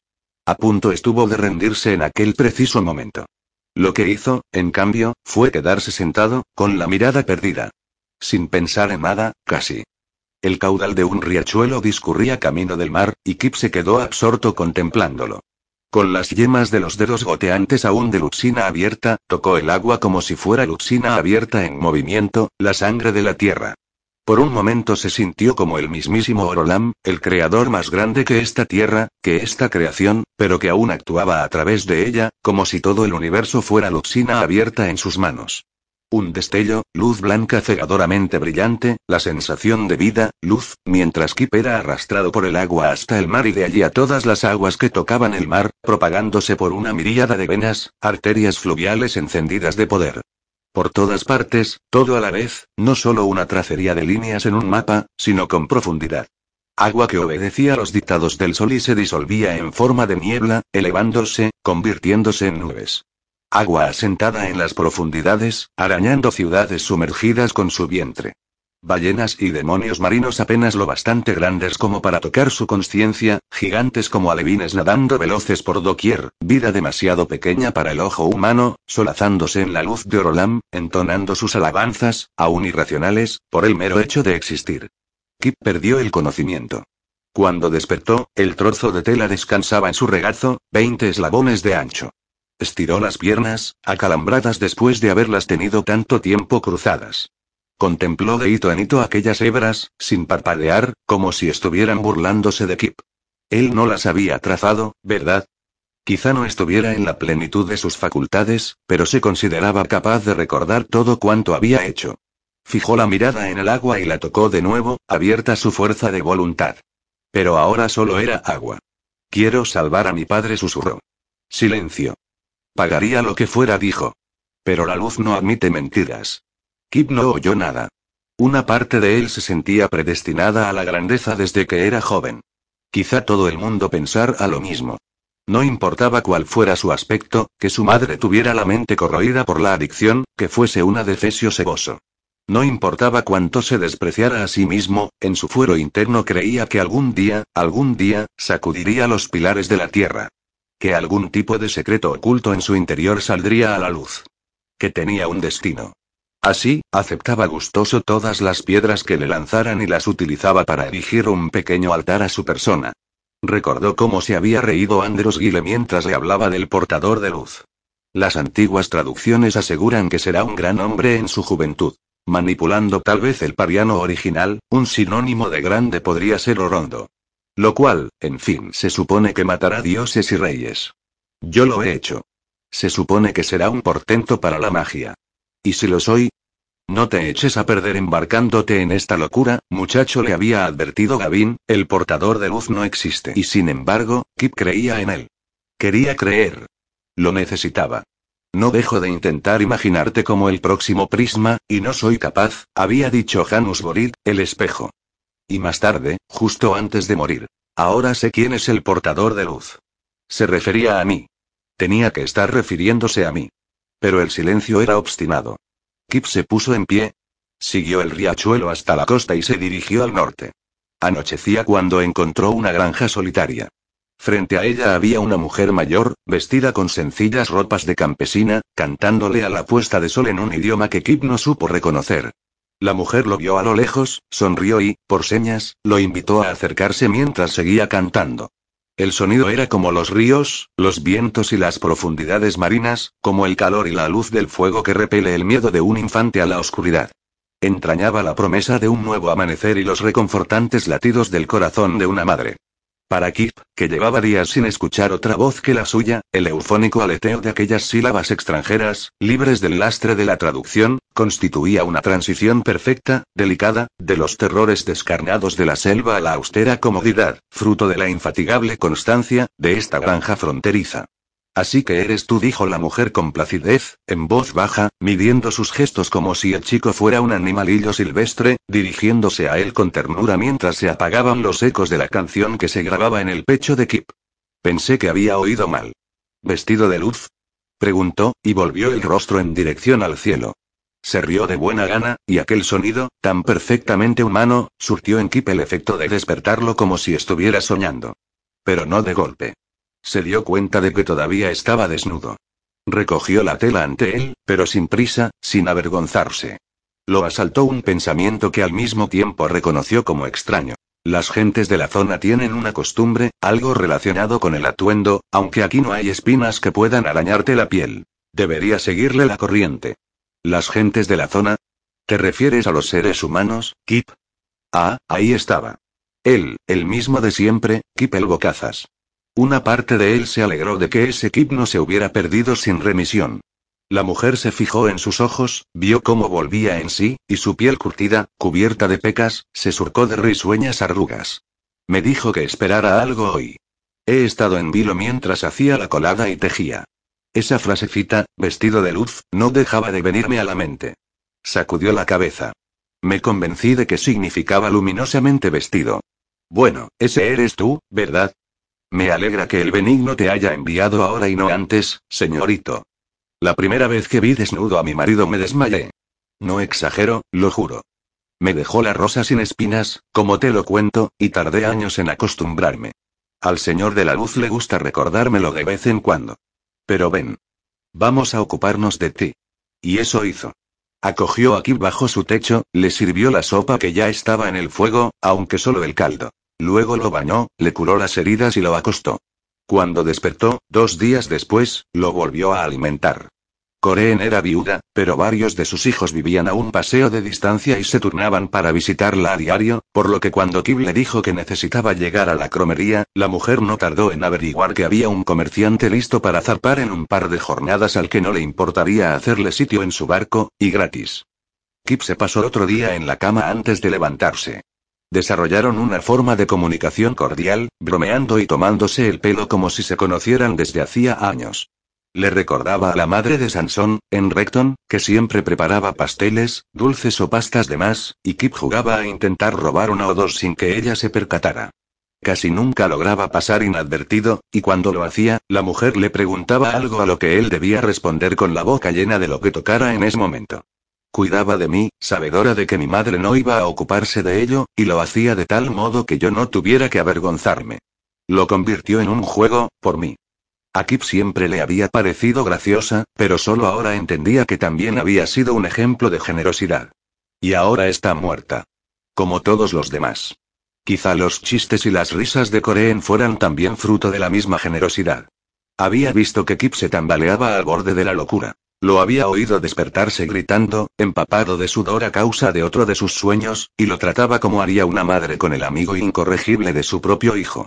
Kip averiguó que su difunto marido había sido un veterano condecorado de la Guerra de los Prismas, aunque ella no le contó nunca en qué bando había combatido, ni él se lo preguntó, y todo cobró más sentido. Coreen compartía el peculiar sentido del humor de los guerreros. Negro e insolente, tan irreverente con la muerte como lo era esta con todas las cosas. Pero Coreen, además, hacía gala de una calidez abrumadora, y a una parte de Kim le encantaría quedarse allí eternamente. El último día que pasó entero en la granja, vestido con la ropa del marido de la viuda, que le quedaba bien merced a la destreza de Coreen con la aguja y el hilo, Kip arregló todo lo que pudo encontrar en la casa. Trazó antorchas de luxina amarilla, creó rocas inflamables con las que ayudar a encender el hogar, probó suerte con el verde para fertilizar los huertos de las dos hijas de su anfitriona y reparó el eje de una carreta soldándolo con luxina amarilla sólida. Por fin algo realmente práctico que había extraído de sus clases. ¿Quién lo iba a decir? La mañana de su despedida, Coreen preguntó. No puedo permitir que te marches sin decir lo que pienso. ¿Me lo he ganado? Desde luego que sí. La granjera respiró hondo. Kip, el señor no quiere que pienses que no vales nada, pero quizá desee que pienses que vales menos de lo que te imaginas en estos momentos. Quiere que abras bien los ojos, para que la imagen que te formes de ti mismo sea lo más fidedigna posible.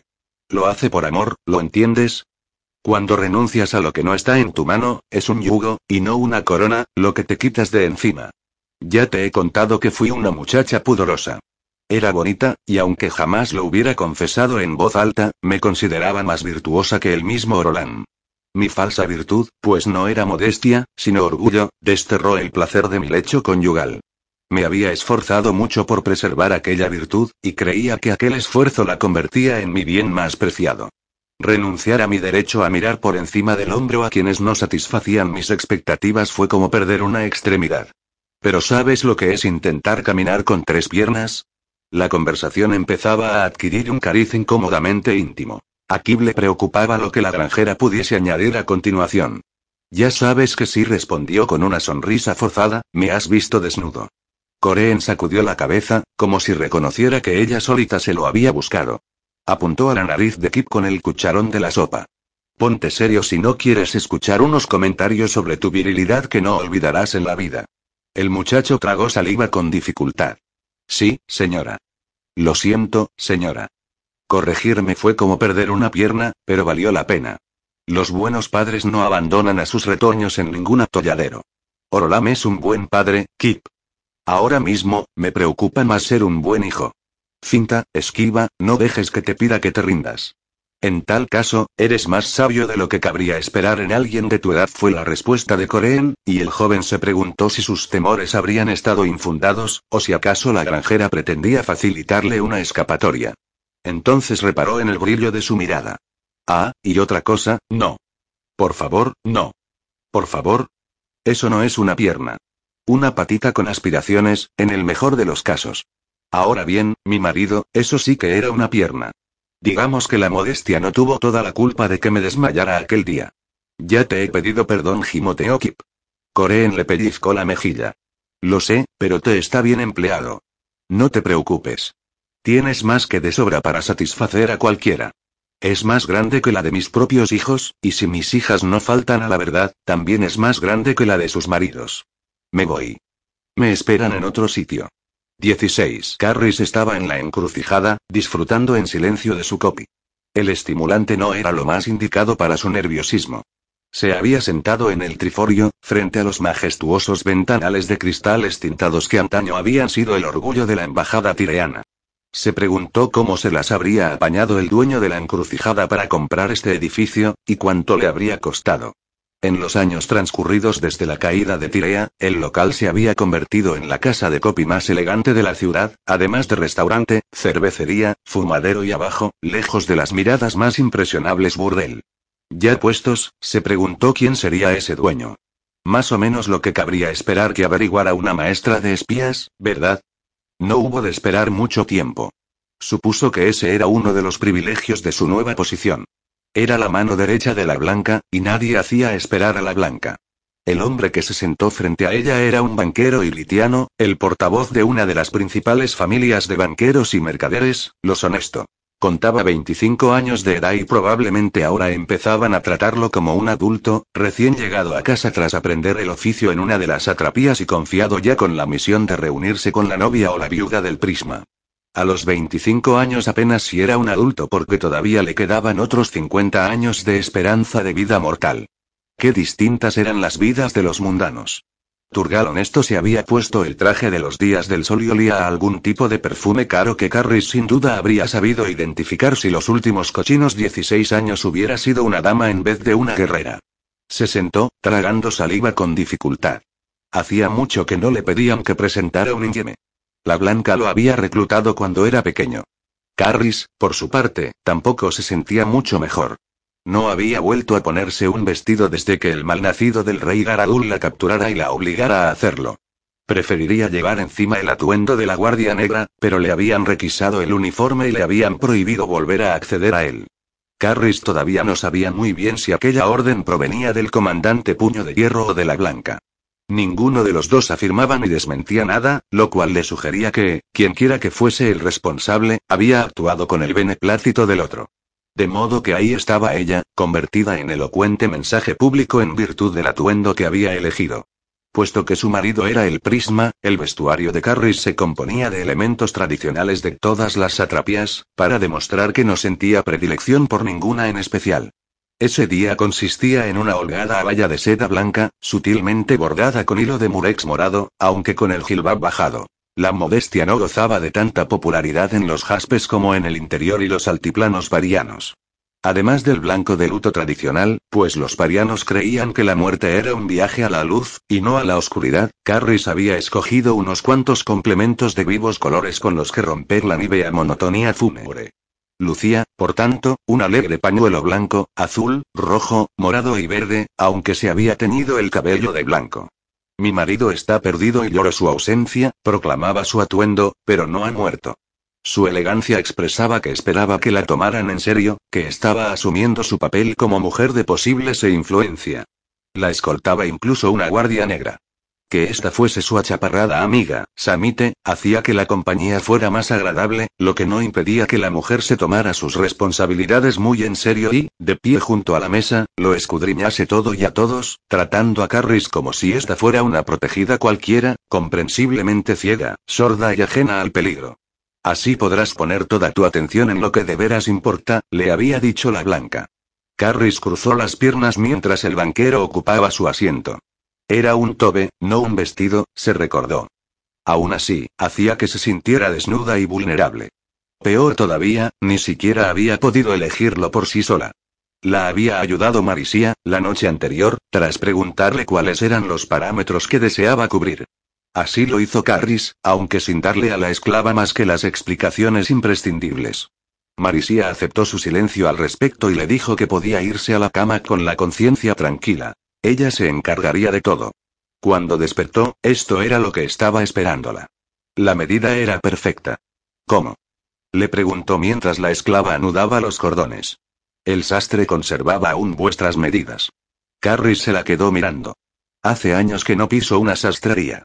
Y me fijé en que habíais perdido peso desde la última vez, así que propuse un par de arreglos, replicó Marisía, sin inmutarse. Aquella atención al detalle, aquella memoria perfecta, aquella puñetera competencia infalible, era exasperante. Así que Gavin no quería a esa mujer tan solo para que le calentara la cama. Quizá ni siquiera se le diera bien eso, al menos. Quizá solamente, ¿con qué vanas esperanzas te quieres llenar la cabeza, Carris? Es guapa, es competente, es la esclava de cámara de Gavin desde hace años.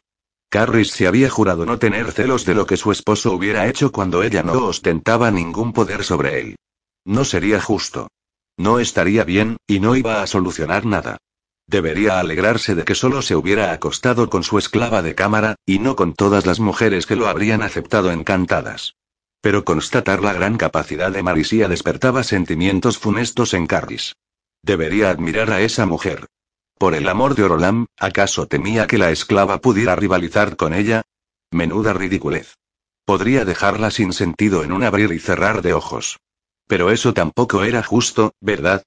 Marisía se esforzaba por servir bien y con discreción. Disimulaba incluso hasta dónde podían llegar sus aptitudes solo para pasar inadvertida a ojos de Carris. Probablemente se temía que Carris fuera tan mezquina y ruin como, tan mezquina y ruin como era en realidad. Exactamente por qué motivo querría arrebatar a una mujer su forma de obtener el sustento y privarla de sus funciones? ¿Por servir bien a Gavin? Por servirlo bien durante toda la noche, sin duda. ¿Y eso qué importa? Esa es su vida, ese es su deber. Me sentiría mejor si hubiera servido mal a su amo a modo de rebelión miserable, como hacen otros esclavos. ¿Acaso Gavin dijo algo acerca de Paramonaelos, a quienes metiste en tu cama principalmente para vengarte de él? Le había pedido a Param que le hiciera el amor completamente a oscuras, para poder imaginarse que se trataba de Dazen. Pero al menos ahora los dos ya no estaban. ¿Y qué? Como si no hubiera sabido de la existencia de Marisía. Se ha ido, Carris. Se ha ido. La oleada de dolor que la sobrevino en esos instantes surgió de la nada. A Carrie se le formó un nudo en la garganta. Se le anegaron los ojos de lágrimas. Exhaló un suspiro que sonó como un siseo, se recompuso. Turgal pestañeó y repitió. ¿No vamos a levantar un escudo de intimidad? Sí, sí, desde luego. Carris llamó por señas a la bella mujer encargada de dar la bienvenida a los clientes del establecimiento. Turgal se la comió con la mirada. Qué poco discreto, tratándose de todo un banquero como él. Por un momento, Carris se sintió mayor e ignorada. ¿Por qué tenía Turgal que mirar así a esa mujer y no a? Se maldijo para sus adentros. Había elegido un atuendo recatado precisamente para mostrar su faceta más respetable, y ahora, las manos en el timón, Carris. Indicó a la mujer que les trazara un escudo de intimidad y le pagó lo convenido. ¿Queréis que os traiga más copy, noble dama? ¿Y mi señor, alguna cosa para vos? Carris aceptó el copy, y el banquero pidió una cerveza. La mujer se perdió de vista dentro de la cocina y casi al instante reapareció. Dejó la cerveza de Turgal y la taza de copy con su platillo para Carris encima de la mesa, levantó la burbuja invisible de supervioleta que evitaría que su conversación llegara a oídos indiscretos y trazó unos ventiladores para garantizar la circulación del aire. Le dedicó al joven banquero una sonrisa radiante, perfecta, ensayó una reverencia que exhibió su escote en todo su esplendor y regresó a su puesto. Seguro que por las noches trabaja abajo. ¿Y desde cuándo me he vuelto tan remilgada? Como si mis hermanos de la Guardia Negra fueran el colmo de la pureza. Tras esperar a que Turgal Honesto probara un sorbo de cerveza, Carris dijo. Necesito asumir el control de las cuentas de mi marido. Como sin duda sabéis, los honestos nunca hacen declaraciones sobre el estado o la existencia de ninguna cuenta. ¿En cuáles habíais pensado? preguntó el banquero con una sonrisa poco convincente. ¿Cómo que cuáles? Todas respondió Carris. Sabía que esto no iba a ser fácil. El objetivo fundamental de la reunión era, evidentemente, asumir el control de las cuentas de Gavin. ¿Para qué, si no, se entrevistaba uno con un banquero? El hecho de que Turgal Honesto fuera además uno de los espías de la Blanca tan solo servía para que este encuentro tuviera el potencial de ser doblemente productivo. Me temo que no asignamos ningún nombre a nuestras cuentas, tan solo números. Así evitamos que los nobles, los monarcas, los padres y otros particulares hostiles reclamen cualquier cuenta abierta a título personal, dijo Turgal. Su sonrisa era toda cordialidad. Por muy petimetre que fuese, saltaba a la vista que no era la primera vez que tenía una conversación de este tipo. Más aún, era mentira. Carris estaba segura. Era imposible que los honestos desconocieran los nombres de los titulares de sus cuentas. ¿Qué ocurre en caso de defunción? Nada. Los honestos ni siquiera nos enteramos de la muerte de ningún titular. Ese conocimiento no está a nuestra disposición. Como decía antes, las cuentas no se encuentran vinculadas a ningún nombre. ¿Qué ocurre con el dinero? Se queda en la cuenta, naturalmente. Ajá. ¿Hasta cuándo?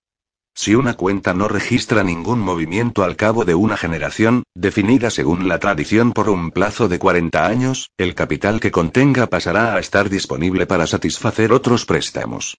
Lo cual era doblemente mentira, y sutil. El dinero nunca se reservaba aparte, para empezar. En cuanto se depositaba la suma inicial, ésta se prestaba por otro frente. Y lo que en realidad quería decir honesto con pasará a estar disponible era que se desviaba a las arcas personales de su familia. No era completamente injusto, pensó Carris. Si se extinguía todo un linaje, como sin duda habría sucedido más de una vez en el transcurso de las numerosas guerras que habían arrasado las siete satrapías desde que los honestos fundaron su negocio, y no aparecía ningún heredero, ¿qué iban a hacer con el dinero? ¿Regalarlo? Alguna ventaja debía tener el dedicarse a efectuar préstamos sin ninguna garantía de recuperarlos. Por otra parte, la forma más rápida de aumentar el capital propio pasaba por no tomarse demasiadas molestias rastreando herederos. Sin exagerar, evidentemente, para que no se resintiera su reputación, la cual lo era todo para los bancos. De modo que mantener una fachada de virtud intachable tenía una importancia crucial. Claro que, puesto que los honestos llevaban tantas generaciones encumbrando dicha reputación a las cotas más altas, no era descabellado que Turgal y sus coetáneos pensaran aprovecharse de ella para enriquecerse. Y si realmente creían que podrían salirse con la suya, no andaban muy desencaminados. Sus hijos y sus nietos pagarían las consecuencias, cómo no, pero Carris ya no estaría allí para verlo. Antes de acudir a esta cita, dijo Carris, habréis consultado todas las cuentas de mi marido para ver de qué iba a hablaros. ¿Las habéis traído? Turgal pestañeó varias veces seguidas. No puedo hacer ninguna declaración sobre el estado o la existencia de, me lo tomaré como un sí. Y seguro que las habéis traído. Habréis tomado nota. La Blanca le había sugerido que la lista de códigos sería bastante larga, y Turgal honesto carecía del talento de sus antepasados para las cifras. Según la anciana, poner los números de cuenta por escrito contravenía directamente la política de la familia, cuyos integrantes abogaban por memorizarlo todo. Nadie podía robarte los pensamientos, al menos no sin que te enteraras. A Carris le sorprendió que la Blanca supiera tantas cosas acerca de una simple familia de comerciantes, aunque la anciana siempre había sido partidaria de recabar toda la información posible sobre aquellos que ostentaran cualquier tipo de poder. Dentro de cien años, le dijo, los honestos probablemente serían más respetables e influyentes que la mayoría de las 87 casas nobles y media de las 100 que había en las siete satrapías. Carris había tardado en pillar el chiste. El 12,5% era el tipo de interés habitual que cobraban los honestos. El 12,5 de 100 que había en A. Por fin lo entendió. Y ella preguntándose si de veras habría exactamente 100 casas nobles en las satrapías. Incluso las bromas de la Blanca le recordaban a Carris cuánto le quedaba por aprender todavía. Turgal descolgó el estilizado estuche para pergaminos que llevaba cruzado a la espalda. Pero la Blanca, además de darle a Carris todo un entramado de ojos y oídos, también le había enseñado dónde encontrar varios dedos. Algunos de los cuales eran muy largos. Turgal honesto rebuscó en el interior del estuche y no halló nada. Lo puso boca abajo. Nada. Vacío. Su rostro primero perdió todo el color, y después se tiñó de verde. Decidme al menos que las anotaciones estaban en clave. Vuestra familia debe de contar con una docena de codificadores. Por supuesto. Por supuesto. Un contratiempo sin importancia, nada desastroso. No pasa, hurgó en la bolsa que llevaba consigo. Tanteó el interior. Palideció una vez más. ¿Llevabais encima la clave del código, además del mensaje? Carris se frotó la frente. No será un burdo intento por tomarme el pelo, ¿verdad? Los ojos de Turgal, abiertos como platos, eran toda la respuesta que necesitaba. Vuestro abuelo se sentirá sumamente contrariado. Pero si nadie sabe qué es una clave. exclamó Turgal. No es más que un trozo de madera, un cono. A menos que se posea exactamente la misma, dejó la frase flotando en el aire.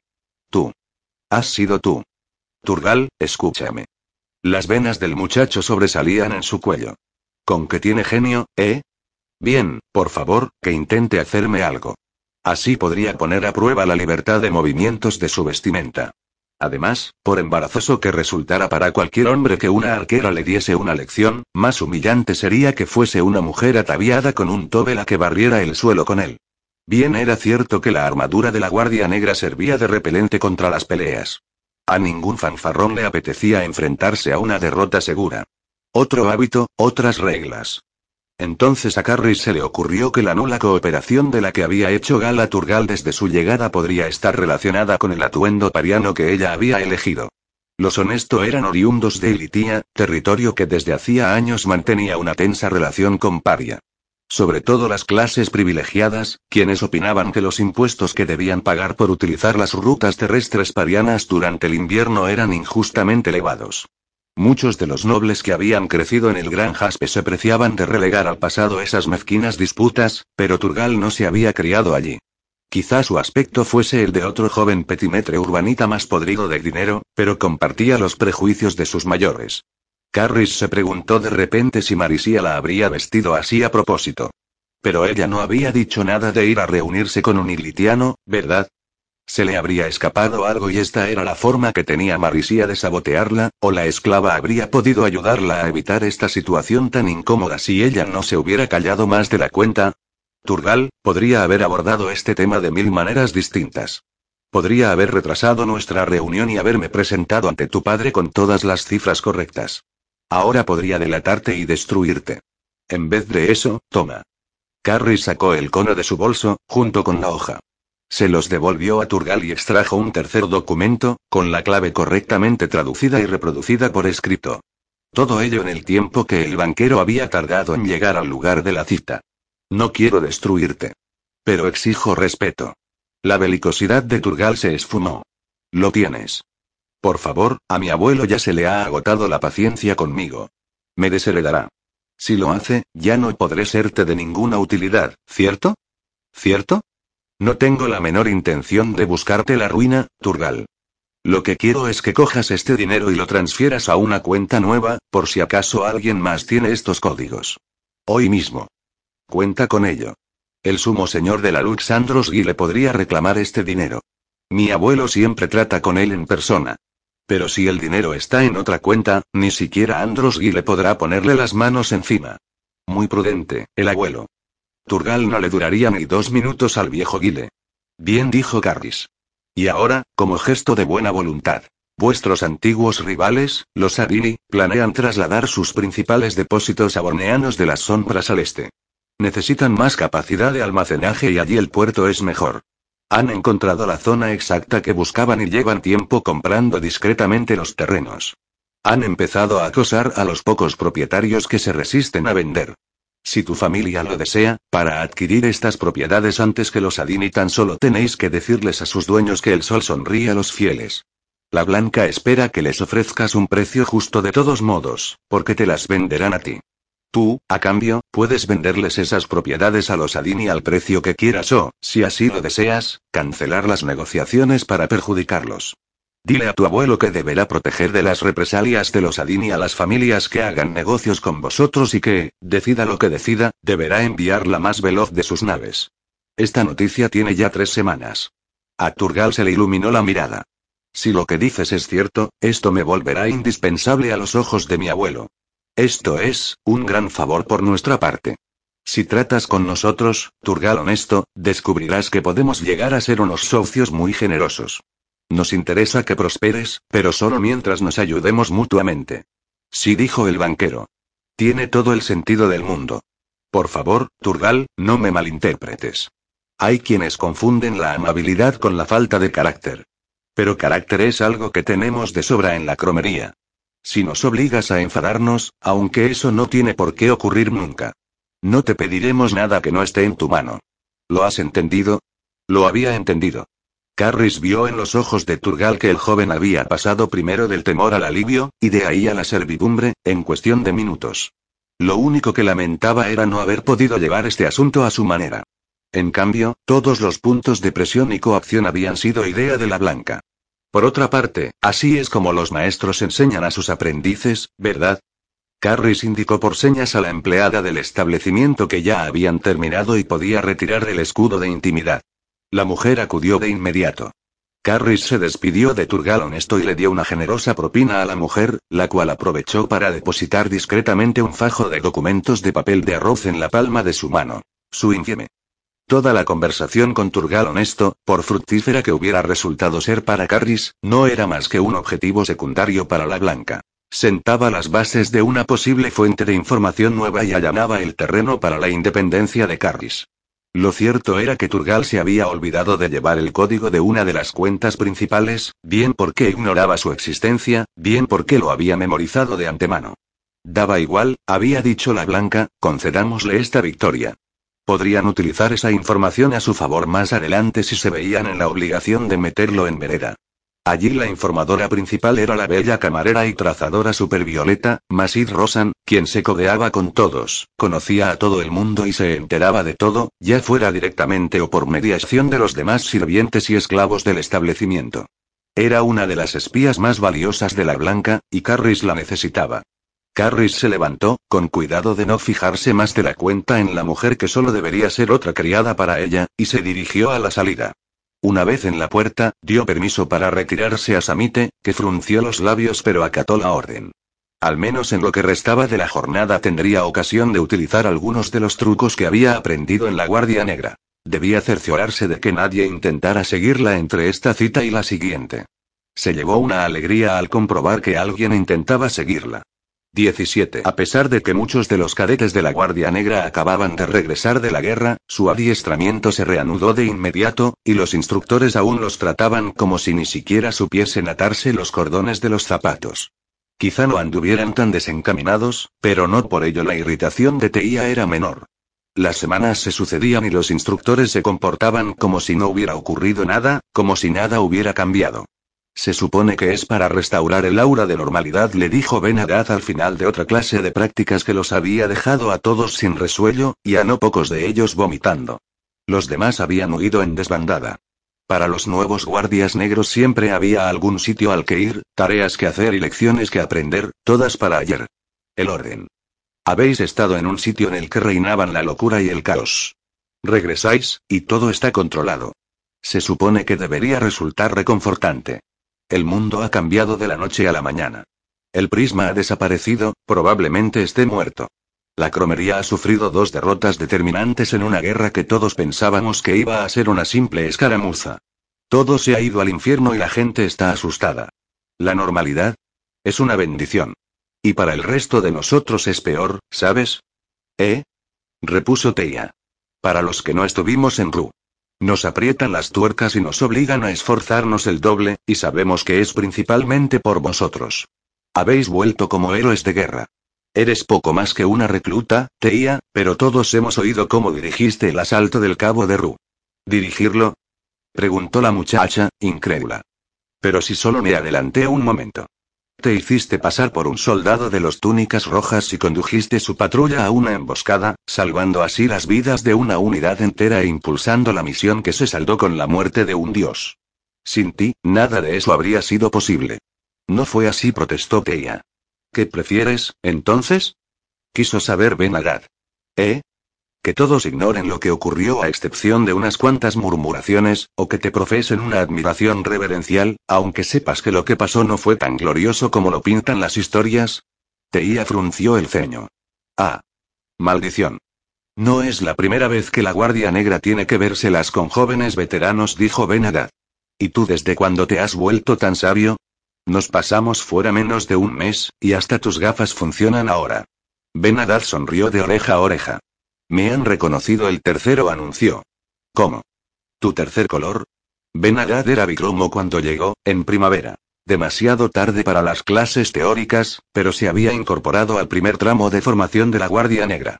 Como atestiguaban sus antiparras de lentes dobles, las cuales podían abatirse y superponerse unas a otras, siempre había sido capaz de trazar el azul y el amarillo, y había coqueteado con el verde. Pero, temían que lo obligaran a abandonar la Guardia Negra si se reconocía su estatus de policromo. Estos eran demasiado valiosos como para poner en peligro sus vidas. La guerra lo cambia todo. Ya sabes lo mermadas que están las filas de la Guardia Negra. No van a dejar que se vaya ninguno, y menos si ya ha empezado su formación. Aunque sea un policromo. Por los pelos. ¿Desde cuándo lo sabes? inquirió Teia. No era inusitado que las aptitudes de una persona se desarrollaran durante la pubertad. La mayoría de los bicromos y policromos comenzaban con un solo color y expandían su abanico de posibilidades gradualmente, pero el tono de Benaga denotaba algo extraño. Llevo trazando el verde de forma convincente desde hace tres meses. Serás cabrón. ¿Y no dijiste nada? Estabas ocupada con Kip. A todas horas, durante el servicio y también en los descansos. Es mi compañero. Lo era. Ben abrió unos ojos como platos, como si se le acabara de escapar un secreto. ¿Qué insinúas con eso? preguntó Teia. Ben apretó las mandíbulas y frunció el ceño. La guerra lo cambia todo, dijo. Pensé que también podría cambiar eso. Ya sabes. ¿Qué tengo que saber? Kip está muerto, Teia. Han pasado muchas semanas. Si lo hubiera recogido algún lealista, ya nos habríamos enterado. Si lo hubiera capturado un tratante de esclavos, ya habrían pedido rescate. Nadie esconde en la bodega un trofeo como el hijo de un noble. No está muerto. Aunque tuvieras razón, para nosotros lo está. Aunque hubiera sobrevivido, agredió al rojo. No puede quedarse en la guardia negra. El rojo es un embustero. Es imposible que Kip, porque Kip nunca se deja llevar por los impulsos, ¿verdad? Tiene la cabeza bien asentada sobre los hombros. Por las pelotas de Orolam, Teia. Lo que ocurriera en realidad no tiene importancia. El rojo es el rojo. Es el patriarca de su familia. Es el puto Andros Guile. Kip cometería un suicidio si regresara aquí. Ha salido de tu vida. Pensé, exhaló un suspiro, como si se desinflara. Mira, perdona, no he dicho nada. Esto no, no que. No que. Mira, ve, a la mierda. Olvídalo. Ben se alejó, enfurruñado. Payaso. Los llameantes ojos de Tia se clavaron en la pequeña esclava que la miraba sin parpadear. Con permiso, ama, dijo la muchacha, tragando saliva con dificultad. No debía de tener más de diez años. Llevaba el pelo recogido en dos coletas. No habían estallado tantas guerras últimamente como para que la hubieran hecho prisionera en alguna de ellas, lo cual significaba que había llegado allí después de que sus padres la vendieran. La traicionaran. Teía transformó su semblante en una máscara de tranquilidad. No había necesidad de asustar a una chiquilla indefensa con una rabia que no tenía nada que ver con ella. Sí, Caleen. Un hombre me ha pedido que os diga que debéis reuniros con él de inmediato. Está en vuestros aposentos. ¿Un hombre? ¿Qué aspecto tenía? Alto, ama. Pelirrojo. No paraba de sonreír. Teía profirió una maldición y volvió a sobresaltar a la muchacha. Perdona. Puedes retirarte. Gracias. Había llegado el momento. Maese Certero tenía un encargo para ella. Un solo trabajo, y sería libre. Ya. Teía sabía cómo funcionaban esas cosas. Después de la primera misión estaría metida hasta el cuello. Tan tonta se creía que era. Por otra parte, ¿acaso tenía elección? Tampoco podía ser tan horrible, ¿verdad? No le apetecía pensar en ello. Se apresuró a llegar a su habitación, la habitación de Kip. Titubeó ante la puerta pero la abrió tras valorar que Maese Certero podría matarla en un abrir y cerrar de ojos, sin que nadie lo viera y sin dejar ni rastro, hiciera lo que hiciese ella. Maese Certero estaba sentado en la cama, con las piernas cruzadas con indolencia y las manos recogidas en el regazo. La saludó con una sonrisa de oreja a oreja, tan deslumbrante como fingida. Dentro de una hora atracará un barco. La gaviota roja, procedente de Puerto Verde. En él viaja un hombre, un mundano, Tragus Weir, tocado con un inconfundible sombrero rojo, verde y amarillo. Llevará encima un montón de papeles. Quizá en una valija de mensajero, con molduras de plata en los extremos. Quizá no. Sabes que soy ciega al rojo y al verde. Y si los papeles están guardados en una valija, no podré verlos de todas formas, dijo Teia. Sabes, estoy perfectamente al corriente de tus limitaciones. Lo que intento es identificar tus talentos, la interrumpió Maese Certero. Lo que se espera de ti es que recuperes esos documentos antes de que su portador llegue a la residencia del embajador del bosque de sangre. Tragus Weir es un espía, por lo que tendrá los sentidos alerta. No debes permitir que te identifique bajo ningún concepto. Canjearé esos papeles por los tuyos. ¿Entendido? Tu libertad a cambio de un hurto de nada. Por supuesto que lo entendía. Temía esta misión desde, ¿has dicho una hora? Ese era el tiempo que la llevaría a llegar a los muelles. De nuevo aquella sonrisa de escualo. Fuera de aquí le ordenó Teia. ¿Cómo dices? Necesito cambiarme. No pienso salir con la ropa de recluta. Vamos. No tengo tiempo para tus juegos. Certero le propinó una bofetada que la lanzó de bruces al suelo. Recuerda quién da las órdenes aquí, Kaleen. Si no sabes lo que es el respeto, habrá que enseñártelo. La muchacha se levantó con las piernas temblorosas y los puños apretados. El tiempo vuela, Teia. Se quitó a tirones el pantalón y la túnica de color gris de los cadetes, y con la mirada prometió muerte y venganza para Maese Certero mientras se ponía la ropa de discípula. Llamaría menos la atención que con el uniforme, pero más de lo que le gustaría. Por desgracia, el dinero no le alcanzaba para disponer de más de dos atuendos completos. Maese Certero se limitó a observarla desapasionadamente. ¿Qué hay en ese frasquito? ¿Aceite? ¿Perfume? Nada. Esta vez el hombre le perdonó su insolencia. Estaré frente a la taberna de la encrucijada. En dos horas. Minutos después, Adrasteia corría por las calles del Gran Jaspe, tan atestadas como siempre al atardecer, utilizando la acción para rebajar el miedo que la embargaba. Llamó la atención de unos pandilleros, pero consiguió despistarlos. Eso le hizo perder varios minutos, no obstante. En cierta ocasión le pareció ver a Kip, saliendo de un establecimiento diminuto en un callejón, pero solo eran imaginaciones suyas. O su sentimiento de culpa.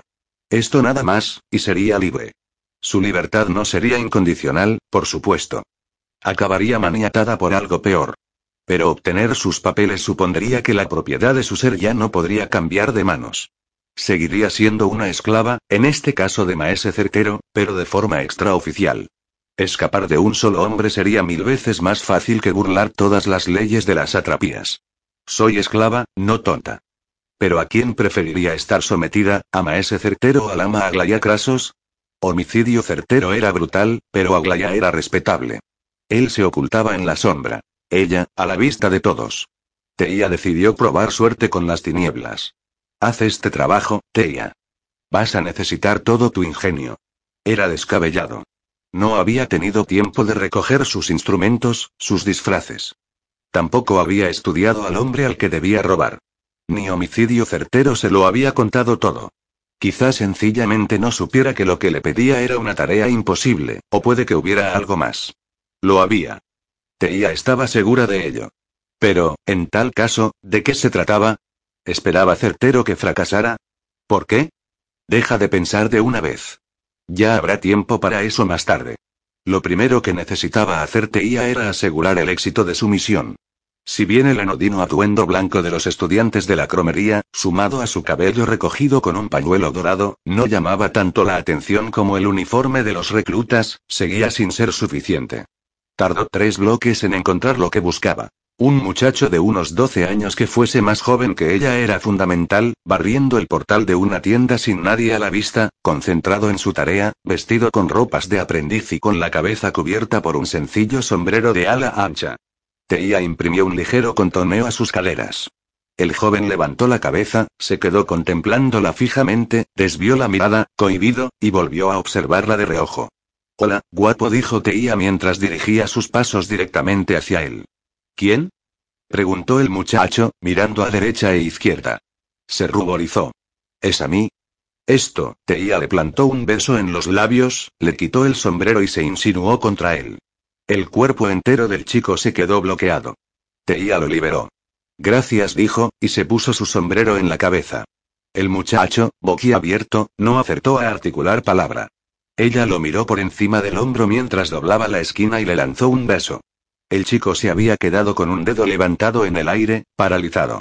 La escoba yacía sobre las losas del suelo a sus pies, olvidada. Teia apretó el paso durante un par de bloques, por si acaso el muchacho se recuperaba de la impresión antes de tiempo.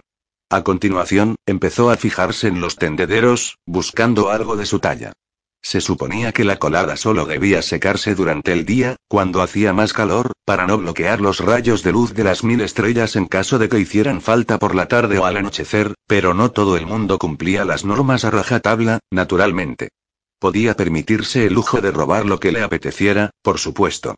Disponía de un cinturón en caso de que los pantalones que eligiera le quedaran demasiado grandes, y le valdría con cualquier túnica o camisa, mientras no fuesen gigantescas. Pero la vestimenta holgada podía ser farragosa, y si se veía obligada a salir por piernas, no quería encontrarse con un pantalón enrollado en los tobillos. Aminoró el paso al ver lo que buscaba. Unos pantalones de chico y una túnica, en la misma cuerda, a un piso de altura, con una carreta aparcada justo debajo. Una niña de unos seis años sujetaba las riendas del pony, encargada de vigilar la carreta mientras alguno de sus progenitores atendía sus asuntos en el interior del edificio. Teía cogió carrerilla, se encaramó a la carreta de un salto y subió al borde de una de las paredes como una gata paseando por encima de una valla. Agarró el pantalón y la túnica, aterrizó con un pie en el pescante y dio una voltereta al alcanzar el suelo. Rodó hasta ponerse de pie a menos de cinco pasos de la pequeña. Después le guiñó el ojo, sonrió e hizo una reverencia. La niña parecía haberse quedado muda de asombro. Hasta que rompió a llorar. Teía caminó tan deprisa como pudo, y aún no había doblado en la primera esquina cuando la madre de la pequeña salió corriendo a ver qué ocurría. Por suerte, la niña estaba tan alterada que solo acertó a balbucir que una señora había caído del cielo. Teía escapó sin que nadie la viera. Evitó las calles principales, anteponiendo la escasa posibilidad de que la asaltaran al riesgo de tener que avanzar contra la multitud, y se refugió en el zaguán de una panadería. A esta hora el establecimiento ya había cerrado las puertas y apagado las luces. Se enfundó los pantalones debajo del vestido, miró a ambos lados de la calle sin ver más que a unas pocas mujeres que no parecían prestarle la menor atención, y se quitó el vestido. Se puso la túnica, dobló rápidamente el vestido, se ciñó el cinturón y la túnica y ahuecó el conjunto para que le quedara lo más holgado posible. Se caló el sombrero, con el cabello recogido debajo, y ocultó el vestido doblado contra el estómago, bajo la túnica sujeto como estaba por la correa, contribuía a alisar las contadas curvas que agraciaban su figura. Era deprimente lo poco que debía esforzarse para parecer un chico. Llegó a los muelles diez minutos después. Cuando uno desembarcaba, era inevitable quedarse prendado de las cúpulas y las estrellas de la ciudad, de las deslumbrantes siete torres de la cromería. Cuando uno llegaba del centro, era otro cantar. Decir que la zona de los muelles era amplia sería quedarse corto. El Gran Jaspe era una de las ciudades más grandes del mundo, y casi todos sus suministros arribaban por vía marítima. El sistema podía parecer caótico a los ojos del profano, aunque en una ocasión Teía había oído hablar a un compañero de estudios, cuyo padre era estibador, que no escatimaba elogios para ensalzar lo simétrico y artístico que era todo. A ella le parecía un enjambre de hormigas. Miles de personas yendo de acá para allá, el clamor de las embarcaciones de todos los tamaños, el constante ir y venir de las carretas, las columnas de hombres fornidos que desfilaban en la misma dirección y las mujeres armadas con abacos cuyas cuentas tenían una función que a duras penas lograba adivinar. Teía abordó directamente a un hombre que estaba atareado respondiendo a las preguntas de los trabajadores, enviándolos a un lado y a otro. ¿La gaviota roja? Preguntó, bajando la voz una octava. Muelle 12, en la zona verde. Explicarle que la zona verde no era la descripción más práctica para alguien ciego a los colores solo conseguiría atraer más atención sobre ella, de modo que Teía mantuvo los labios sellados y siguió caminando. La gaviota roja había atracado ya, y antes de llegar al muelle 12 divisó a un individuo atildado tocado con un sombrero de dos tonos distintos y amarillo. Su objetivo. Menuda suerte. El hombre, que presentaba un aspecto ligeramente atribulado tras su estancia en el mar, daba la impresión de sentirse aliviado por volver a pisar tierra firme. Estaba silbando. Teía absorbió algo de paril y lo reservó en la palma de la mano, algo ahuecada, para que se descompusiera rápidamente en su espectro luminoso, concentrado en un haz. Relajó la vista y agachó la cabeza para que el ala del sombrero le cubriera los ojos todo lo posible. Tenía que darse prisa. Sería imposible ponerse las gafas un artículo de lujo al alcance tan solo de la gente acaudalada y mantener el disfraz, pero si alguien se fijaba en sus pupilas, con toda probabilidad haría la voz de alarma. La luz traspasó el atuendo y los cabellos del hombre, pero a esta distancia no era lo bastante potente para atravesar ni sus guantes ni sus recias botas de cuero. Teía lo vio pasar ante ella. Hebilla de cinturón, espada, monedas guardadas en el bolsillo de la pechera, todo esto se iluminó con un resplandor blanco ante la atenta mirada de la joven. Pero no vio ninguna valija con molduras de plata. Si llevaba encima algún documento, estaría oculto en sus botas, en los guantes o detrás del cinturón, escondido a lo largo. O bien sería de un papel tan fino que se transparentaría al paril. Fuera como fuese, Teía no lograba ver nada. Se situó a su espalda para seguirlo a unos 30 o 40 pasos de distancia. Si se proponía dejar algún papel en la embajada del bosque de sangre, aún disponía de unos 15 minutos para arrebatárselo. Teía conocía bien el gran jaspe, pero ignoraba si el espía estaría igual de familiarizado con la zona. Los barrios que mediaban entre los muelles y el distrito de la embajada distaban de ser tan sórdidos como los de la parte norte. El espía caminaba con paso confiado, aunque de vez en cuando miraba atrás por encima del hombro. En ningún momento consultó un mapa, ni paró a nadie para preguntar por alguna dirección. Por tanto, conocía la ciudad.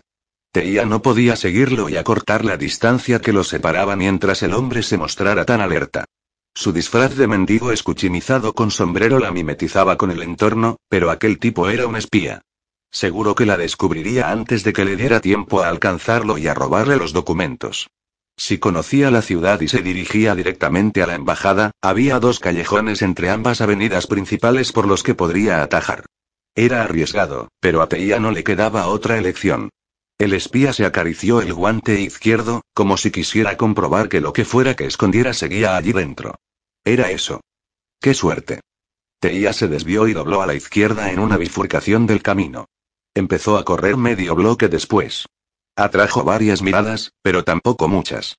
Los aprendices a veces debían darse prisa por hacer los recados que les encargaban sus maestros. Apretó el paso mientras daba un rodeo que se prolongó varios bloques. El gentío disminuyó, y la muchacha se adentró en la calle donde debería interceptar al espía.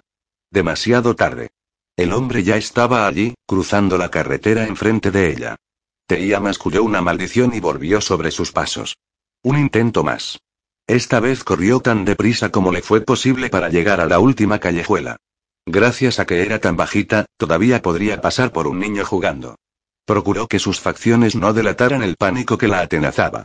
Esta sería su última oportunidad. Tomó la transversal y se plantó ante la boca del callejón. Mientras respiraba hondo unas cuantas veces seguidas, esforzándose por calmar los nervios y detener el temblor de sus manos, agachó la cabeza para ocultar el rostro y entró en la callejuela. El hombre estaba en la otra punta, avanzando hacia ella. El cuerpo entero de Teía se estremecía con los latidos desbocados de su corazón. No había nadie más en los alrededores. Si se daba prisa, conseguiría interceptarlo mientras pasaba por el tramo más angosto del callejón. Perfecto. Teía mantuvo la cabeza agachada, con los ojos velados por el ala del sombrero. Esto no iba a ser ningún prodigio de sutileza. Tropezaría con él, le quitaría lo que buscaba y, si el hombre no se percataba de inmediato, lo haría probablemente al cabo de unos segundos. Aquí no había aglomeraciones ni distracciones de ningún tipo. Tendría que confiar en ser lo bastante rápida para escapar sin que la capturaran. Empezó a calcular rutas de huida, pero lo dejó para más tarde. Ahora debía prestar atención.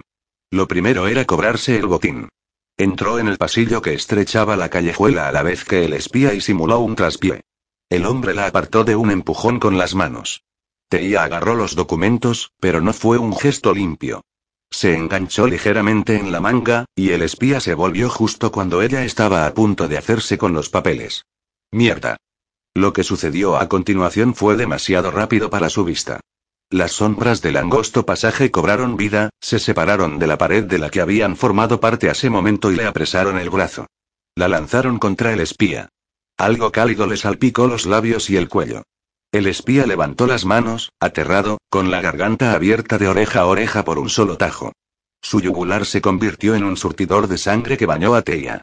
La muchacha apartó al espía de un empujón y este se desplomó, boqueando como un pez fuera del agua. El asesino embozado en aquel manto de sombras depositó algo en la mano de Teia. Un cuchillo ensangrentado. Lo reconoció por su tamaño, por su altura y sus ojos, lo único que no alcanzaba a envolver la capa. La capucha, ceñida sobre su cabeza, formaba una máscara que le disimulaba las facciones y solo dejaba al descubierto su mirada. Era homicidio certero. La soltó y retrocedió rápidamente, sorteando el agonizante cuerpo del espía a sus pies, como si acabar con la vida de un hombre no tuviera nada de extraordinario. Ahora eres una asesina, sentenció. Huye estás jodida. Su capa comenzó a relucir. Empezó alrededor de los ojos, formando regueros tornasolados que se deslizaban en espiral por todo su cuerpo. Luego, con un destello de luz, se desvaneció. Teía oyó el roce de sus botas contra el suelo del callejón, pero allí no había nada que ver. Intentó asomarse al paril, pero no podía controlarlo. Estaba paralizada. Entonces se miró y vio que estaba cubierta de sangre, con un cuchillo goteante en la mano y un moribundo a los pies. El sonido de un silbato de marinero hendió el aire. Tres tonos eran una llamada de auxilio. Inconfundibles. Buena suerte, dijo el aire. Aunque no podía verlo, Teía sabía que homicidio certero tenía una sonrisa en los labios. Se quedó donde estaba, petrificada, durante unos instantes más. Vio un vigilante a 200 pasos de distancia, al fondo del callejón. Él la vio a ella, sosteniendo un arma ensangrentada en la mano, junto a un cadáver. Teía empezó a correr. 18. Gavin supuso que la entrada del barco en el puerto le brindaría alguna posibilidad de escapar. O, cuando menos, de enviar un mensaje. En el peor de los casos, abrigaba la esperanza de que la proverbial bravuconería de los marineros contribuyera a llevar la noticia de su presencia a oídos de la cromería. Pero el artillero, por loco que estuviera, no tenía ni un pelo de tonto. Tras hacerse con la galera ilitiana, habían puesto rumbo a la costa. Los marineros ilitianos que habían sobrevivido al asalto fueron encadenados a sus propios remos para sustituir a los esclavos muertos y recibieron palas nuevas de las reservas de la jaca arisca. Además, se optó por aislarlos del resto de la tripulación. Y de Gavin. La jaca arisca había soltado el ancla a una distancia considerable de cualquiera que fuese la ciudad más cercana. Los esclavos opinaban que se trataba de Fuente Corrat, aunque más de la mitad de los esclavos eran angadí, por consiguiente, forasteros en el mar cerúleo, por lo que Gavin dedujo que todo eran meras conjeturas destinadas a apaciguar el temor que les producía e ignorar cuál era su ubicación actual. El control de la otra galera, La rabia de los mares, un título grandilocuente en consonancia con la escasa modestia de los ilitianos, había caído en manos del primero de a bordo del artillero, de su tercer oficial de cubierta, que odiaba al primero de a bordo, y de Leonus, que los odiaba a todos. Gavin pensó que era una maniobra brillante. Las personas que se aborrecían mutuamente tenían menos probabilidades de confabular entre sí. Si los oficiales regresaban con versiones del todo opuestas sobre cuánto habían obtenido por la galera y su cargamento, siempre se podría preguntar a Leonus. No era una estrategia a prueba de tontos, pero sí razonablemente sensata, sobre todo si la próxima vez se enviaba a alguien distinto. Los miembros de la tripulación que se habían quedado atrás mostraban resentidos por no poder disfrutar de este breve permiso en tierra firme, pero unos cuantos azotes bastaron al artillero para silenciar sus protestas. Los oficiales y Leonus regresaron a la mañana siguiente, después de vender la rabia de los mares y los esclavos, y sin duda tras pasar la noche dejándose entretener en algún prostíbulo, pero ese era un precio que cualquier capitán con dos dedos de frente estaría dispuesto a pagar. Levaron anclas y zarparon de inmediato. Por todo suministro, los hombres habían subido a bordo un cargamento de barriles repletos de galletas y barricas de brandy. Todos los galeotes recibieron su parte, con ración doble para los de las seis primeras bancadas. Leonus se encargó del reparto, y fue tal la cantidad que se reservó para él solo, que terminó borracho como una cuba. Una estupidez, por otra parte. Si se hubiera limitado a sisar tan solo a unos pocos, o a los de las últimas filas, podría haber sustraído la misma cantidad de bebida. En cambio, lo que consiguió fue que los esclavos se unieran en su contra. Tras un par de horas de travesía, cargaron de cadenas a Gavin, lo soltaron de su asiento y lo condujeron arriba a empujones. Lo llevaron al castillo de popa, donde el artillero lo estaba esperando. Obligaron a Gavin a arrodillarse y engancharon sus cadenas a una argolla que había en el suelo. No se rebeló, ni torció el gesto siquiera. Eres un problema, declaró el artillero, antes de indicar a Leonus y al otro marinero encargado de escoltar a Gavin que se fueran. Llevaba su peculiar espada mosquete cruzada sobre los hombros, con las manos apoyadas encima como si de un yugo se tratara. Lo siento, dijo Gavin mientras, a hurtadillas, volvía a fijarse en la hoja. Negra y blanca, con siete gemas resplandecientes. Si pudiera ver los colores, probablemente le parecería aún más impresionante. ¿Cuánto falta para que designen a tu sustituto? preguntó el artillero. Las personas como tú y como yo no tenemos sustitutos, artillero, solo sucesores. El pirata desveló una sonrisita fugaz. Contesta a la pregunta, seis dijo a continuación. Por tradición, los prismas y los prismas electos se nombran exclusivamente el día del sol. En caso de defunción prematura, la mayoría de sus responsabilidades se aplazan. El equilibrio, por ejemplo, se obtiene por métodos manuales, es decir, se pide a los trazadores de todos los rincones del mundo que tracen menos de algunos colores y más de los otros. Buenas noticias, por fin repuso el artillero. Tras escupir por la borda, preguntó. ¿Por tradición? En cuatro ocasiones anteriores, debido a la guerra, se ha nombrado a algunos prismas antes de tiempo, con las ceremonias definitivas aplazadas hasta el día del sol. Entonces es posible que te hayan sustituido ya. Menos mal que se te dan bien los remos. Ah, lo que preocupaba al artillero era que el valor de Gavin disminuyera si no pedía rescate por él antes de que se nombrara a otro prisma. Por los dulces dátiles de Orolam, como si Gavin fuera de su propiedad. Esa idea resonó en su mente, despertando ecos disonantes y vibraciones que sacudieron la arena de superficies aún sin perturbar, revelando los clavos oxidados que acechaban debajo. Una cosa era que lo obligaran a uno a remar.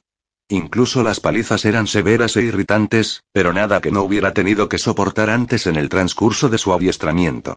¿Agujetas? Las había padecido peores durante 500 días seguidos mientras diseñaba la trainera. Hombres y mujeres por igual habían intentado matarlo. Era temido y odiado allí a donde fuera. Pero ser un esclavo? No, este territorio era tan desagradable como inexplorado. No pensaba convertirlo en su nuevo hogar. ¿Que se le daban bien los remos? Escaparía o lo rescatarían, de eso no le cabía la menor duda. No era un galeote. Tan solo remaba para ganar tiempo. Gavin tenía esclavos. Cuando detectaba distracción en sus rostros, miedo, desesperación o repugnancia, contemplaba la posibilidad de que aquello fuera el germen de un intento de asesinato. Y si decidía que no lo era, se olvidaba del asunto. Se olvidaba de ellos. Porque no eran dignos de su atención. La única esclava a la que había tratado como a un ser humano era Marisía. Con ella, al menos, se había portado bien. Mejor que bien. Había sido un amo modelo para la esclava que más cerca estaba de él. Eso debía de decir algo a su favor. ¿Seguro que tu padre no te quiere de vuelta? preguntó el artillero. ¿Viste dónde tenía la espada, verdad? Gavin se refería a cuando el artillero lo había sacado del agua. Él personalmente no recordaba todos los detalles, pero le habían contado que estaba empalado en el condenado chisme. Mi padre la puso allí. Era verdad, hasta cierto punto. Gavin había desviado la daga hacia su propio pecho cuando resolvió que se trataba de él de Kip. Un arbitrario arrebato de heroica temeridad. Y ahora Kip se había ahogado. Lo que venía a demostrar para qué servían las heroicidades. ¿Qué es lo que quieres? preguntó Gavin. El artillero extendió los brazos y elevó el rostro hacia el sol. La chaqueta se abrió sobre su nervudo torso desnudo. Empuñó la espada mosquete con gesto indolente. El artillero quiere convertirse en una leyenda. Ya lo eres, y por partida doble. El cazador de demonios marinos. Eres una leyenda desde que cumpliste los 16. Y me has capturado. No se me ocurre mayor proeza que esa. Si tú lo dices, replicó el artillero con una sonrisa. Pensaba que la falsa modestia no casaba con el artillero, repuso Gavin. El pirata tardó en responder a eso. No, desde luego. Se quedó pensativo. Al cabo, abarcó con un gesto la nave, la tripulación e incluso su portentosa espada. No es suficiente. ¿Lo entiendes? Nadie mejor que tú para entenderlo, ¿a que sí? Era un muchacho cuando conseguí aquello. Pero esa no puede ser la sístole de mi carrera, ¿verdad? Gavin ni siquiera se molestó en corregirlo esta vez. Algo le decía que el artillero no estaba para burlas, por bien intencionadas que fueran. Ahora no. Tuve más suerte que otra cosa, continuó el artillero, sacudiendo la cabeza. Un hombre no se puede definir por un solo acto, ¿verdad? Sin esperar la respuesta de Gavin, apuntó al horizonte con una sonrisa torva. Mira, ¿lo ves? Gavin no pudo ver nada. El artillero refunfuñó algo, contemplando las cadenas de Gavin, pero decidió dejárselas puestas. Nos sigue una galera. Pertenece a un tal Mongal Chales, quien ha jurado vengarse de mí. Hace dos años, yo era el cañonero del famoso capitán Gil Stanner. ¿Te suena? Gavin tuvo que negar con la cabeza. El artillero refunfuñó de nuevo, como si se enfrentara a una causa perdida. La digresión necesaria para poner a Gavin al corriente debía de parecerle excesiva. Un pirata, claro. Encontramos una galera, la perseguimos, y yo efectué un disparo con la bombarda. No solo saltó por los aires el primero de a bordo, sino también el timón que manejaba en ese preciso momento. Y lo conseguí a 300 pasos de distancia. Me sonrió un poco la suerte con aquel tiro, lo reconozco. En cualquier caso, incapaz de maniobrar, el rival se rindió en el acto. No fue necesario que muriera nadie más. ¿Y el primero de a bordo que manejaba el timón, guardaba algún parentesco con Chales? Aventuró Gavin. Era su hermana. Desde entonces no ha dejado de seguirme la pista. Me encontró en una casa de huéspedes en Uyburg. Me atacó. Le partí la mitad de los dientes. Me encontró en un prostíbulo en Esmusato. Me retó a duelo. Sugerí pistolas. Espadas, dijo él. Lo dejé con una docena de cortes y una mano rota. Me encontró en una taberna en Odes. Volvió a retarme a duelo. Le propuse utilizar pistolas, a 40 pasos. Falló. Le disparé en la entrepierna. Acerté, pero no llegué a enterarme de si lo había emasculado o no. Sobrevivió, así que tampoco pudo ser tan grave, aunque vi sangre. Pensé que eso lo disuadiría de una vez por todas. ¿Pensaste que castrando a un hombre saciaría su sed de venganza? Ahora navega detrás de mí. Mantengo la distancia justa para provocarlo. Para que crea que puede alcanzarme si el viento sopla a su favor o si yo cometo un error. Ignoro cómo se las apaña para motivar a la tripulación. No me extrañaría que se revelaran cualquier día de estos. Entonces, permites que un problema potencialmente letal se encome, ¿por qué? ¿Por qué te aburres? El hecho de que el artillero no hubiera eliminado a su perseguidor denotaba que era mejor persona de lo que Gavin pensaba. O mucho, muchísimo peor. Al artillero le gusta esa palabra. ¿Qué significa?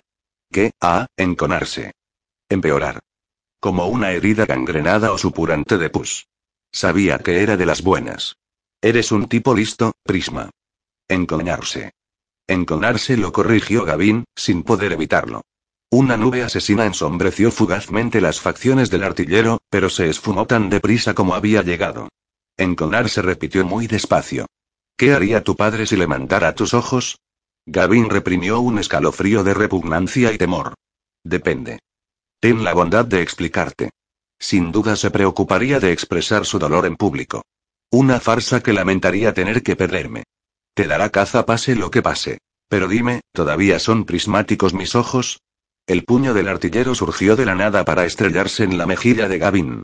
Incapaz de defenderse encadenado como estaba, de rodillas, se desplomó pesadamente sobre la cubierta. Con la boca llena de sangre, levantó la mirada al oír un chasquido metálico y vio al artillero con la espada mosquete cargada, amartillada y apuntando a su cabeza. ¿Te burlas de mí? ¿Cómo? Mis ojos, dijo Gavin. ¿Parecen prismas? ¿Refractan la luz?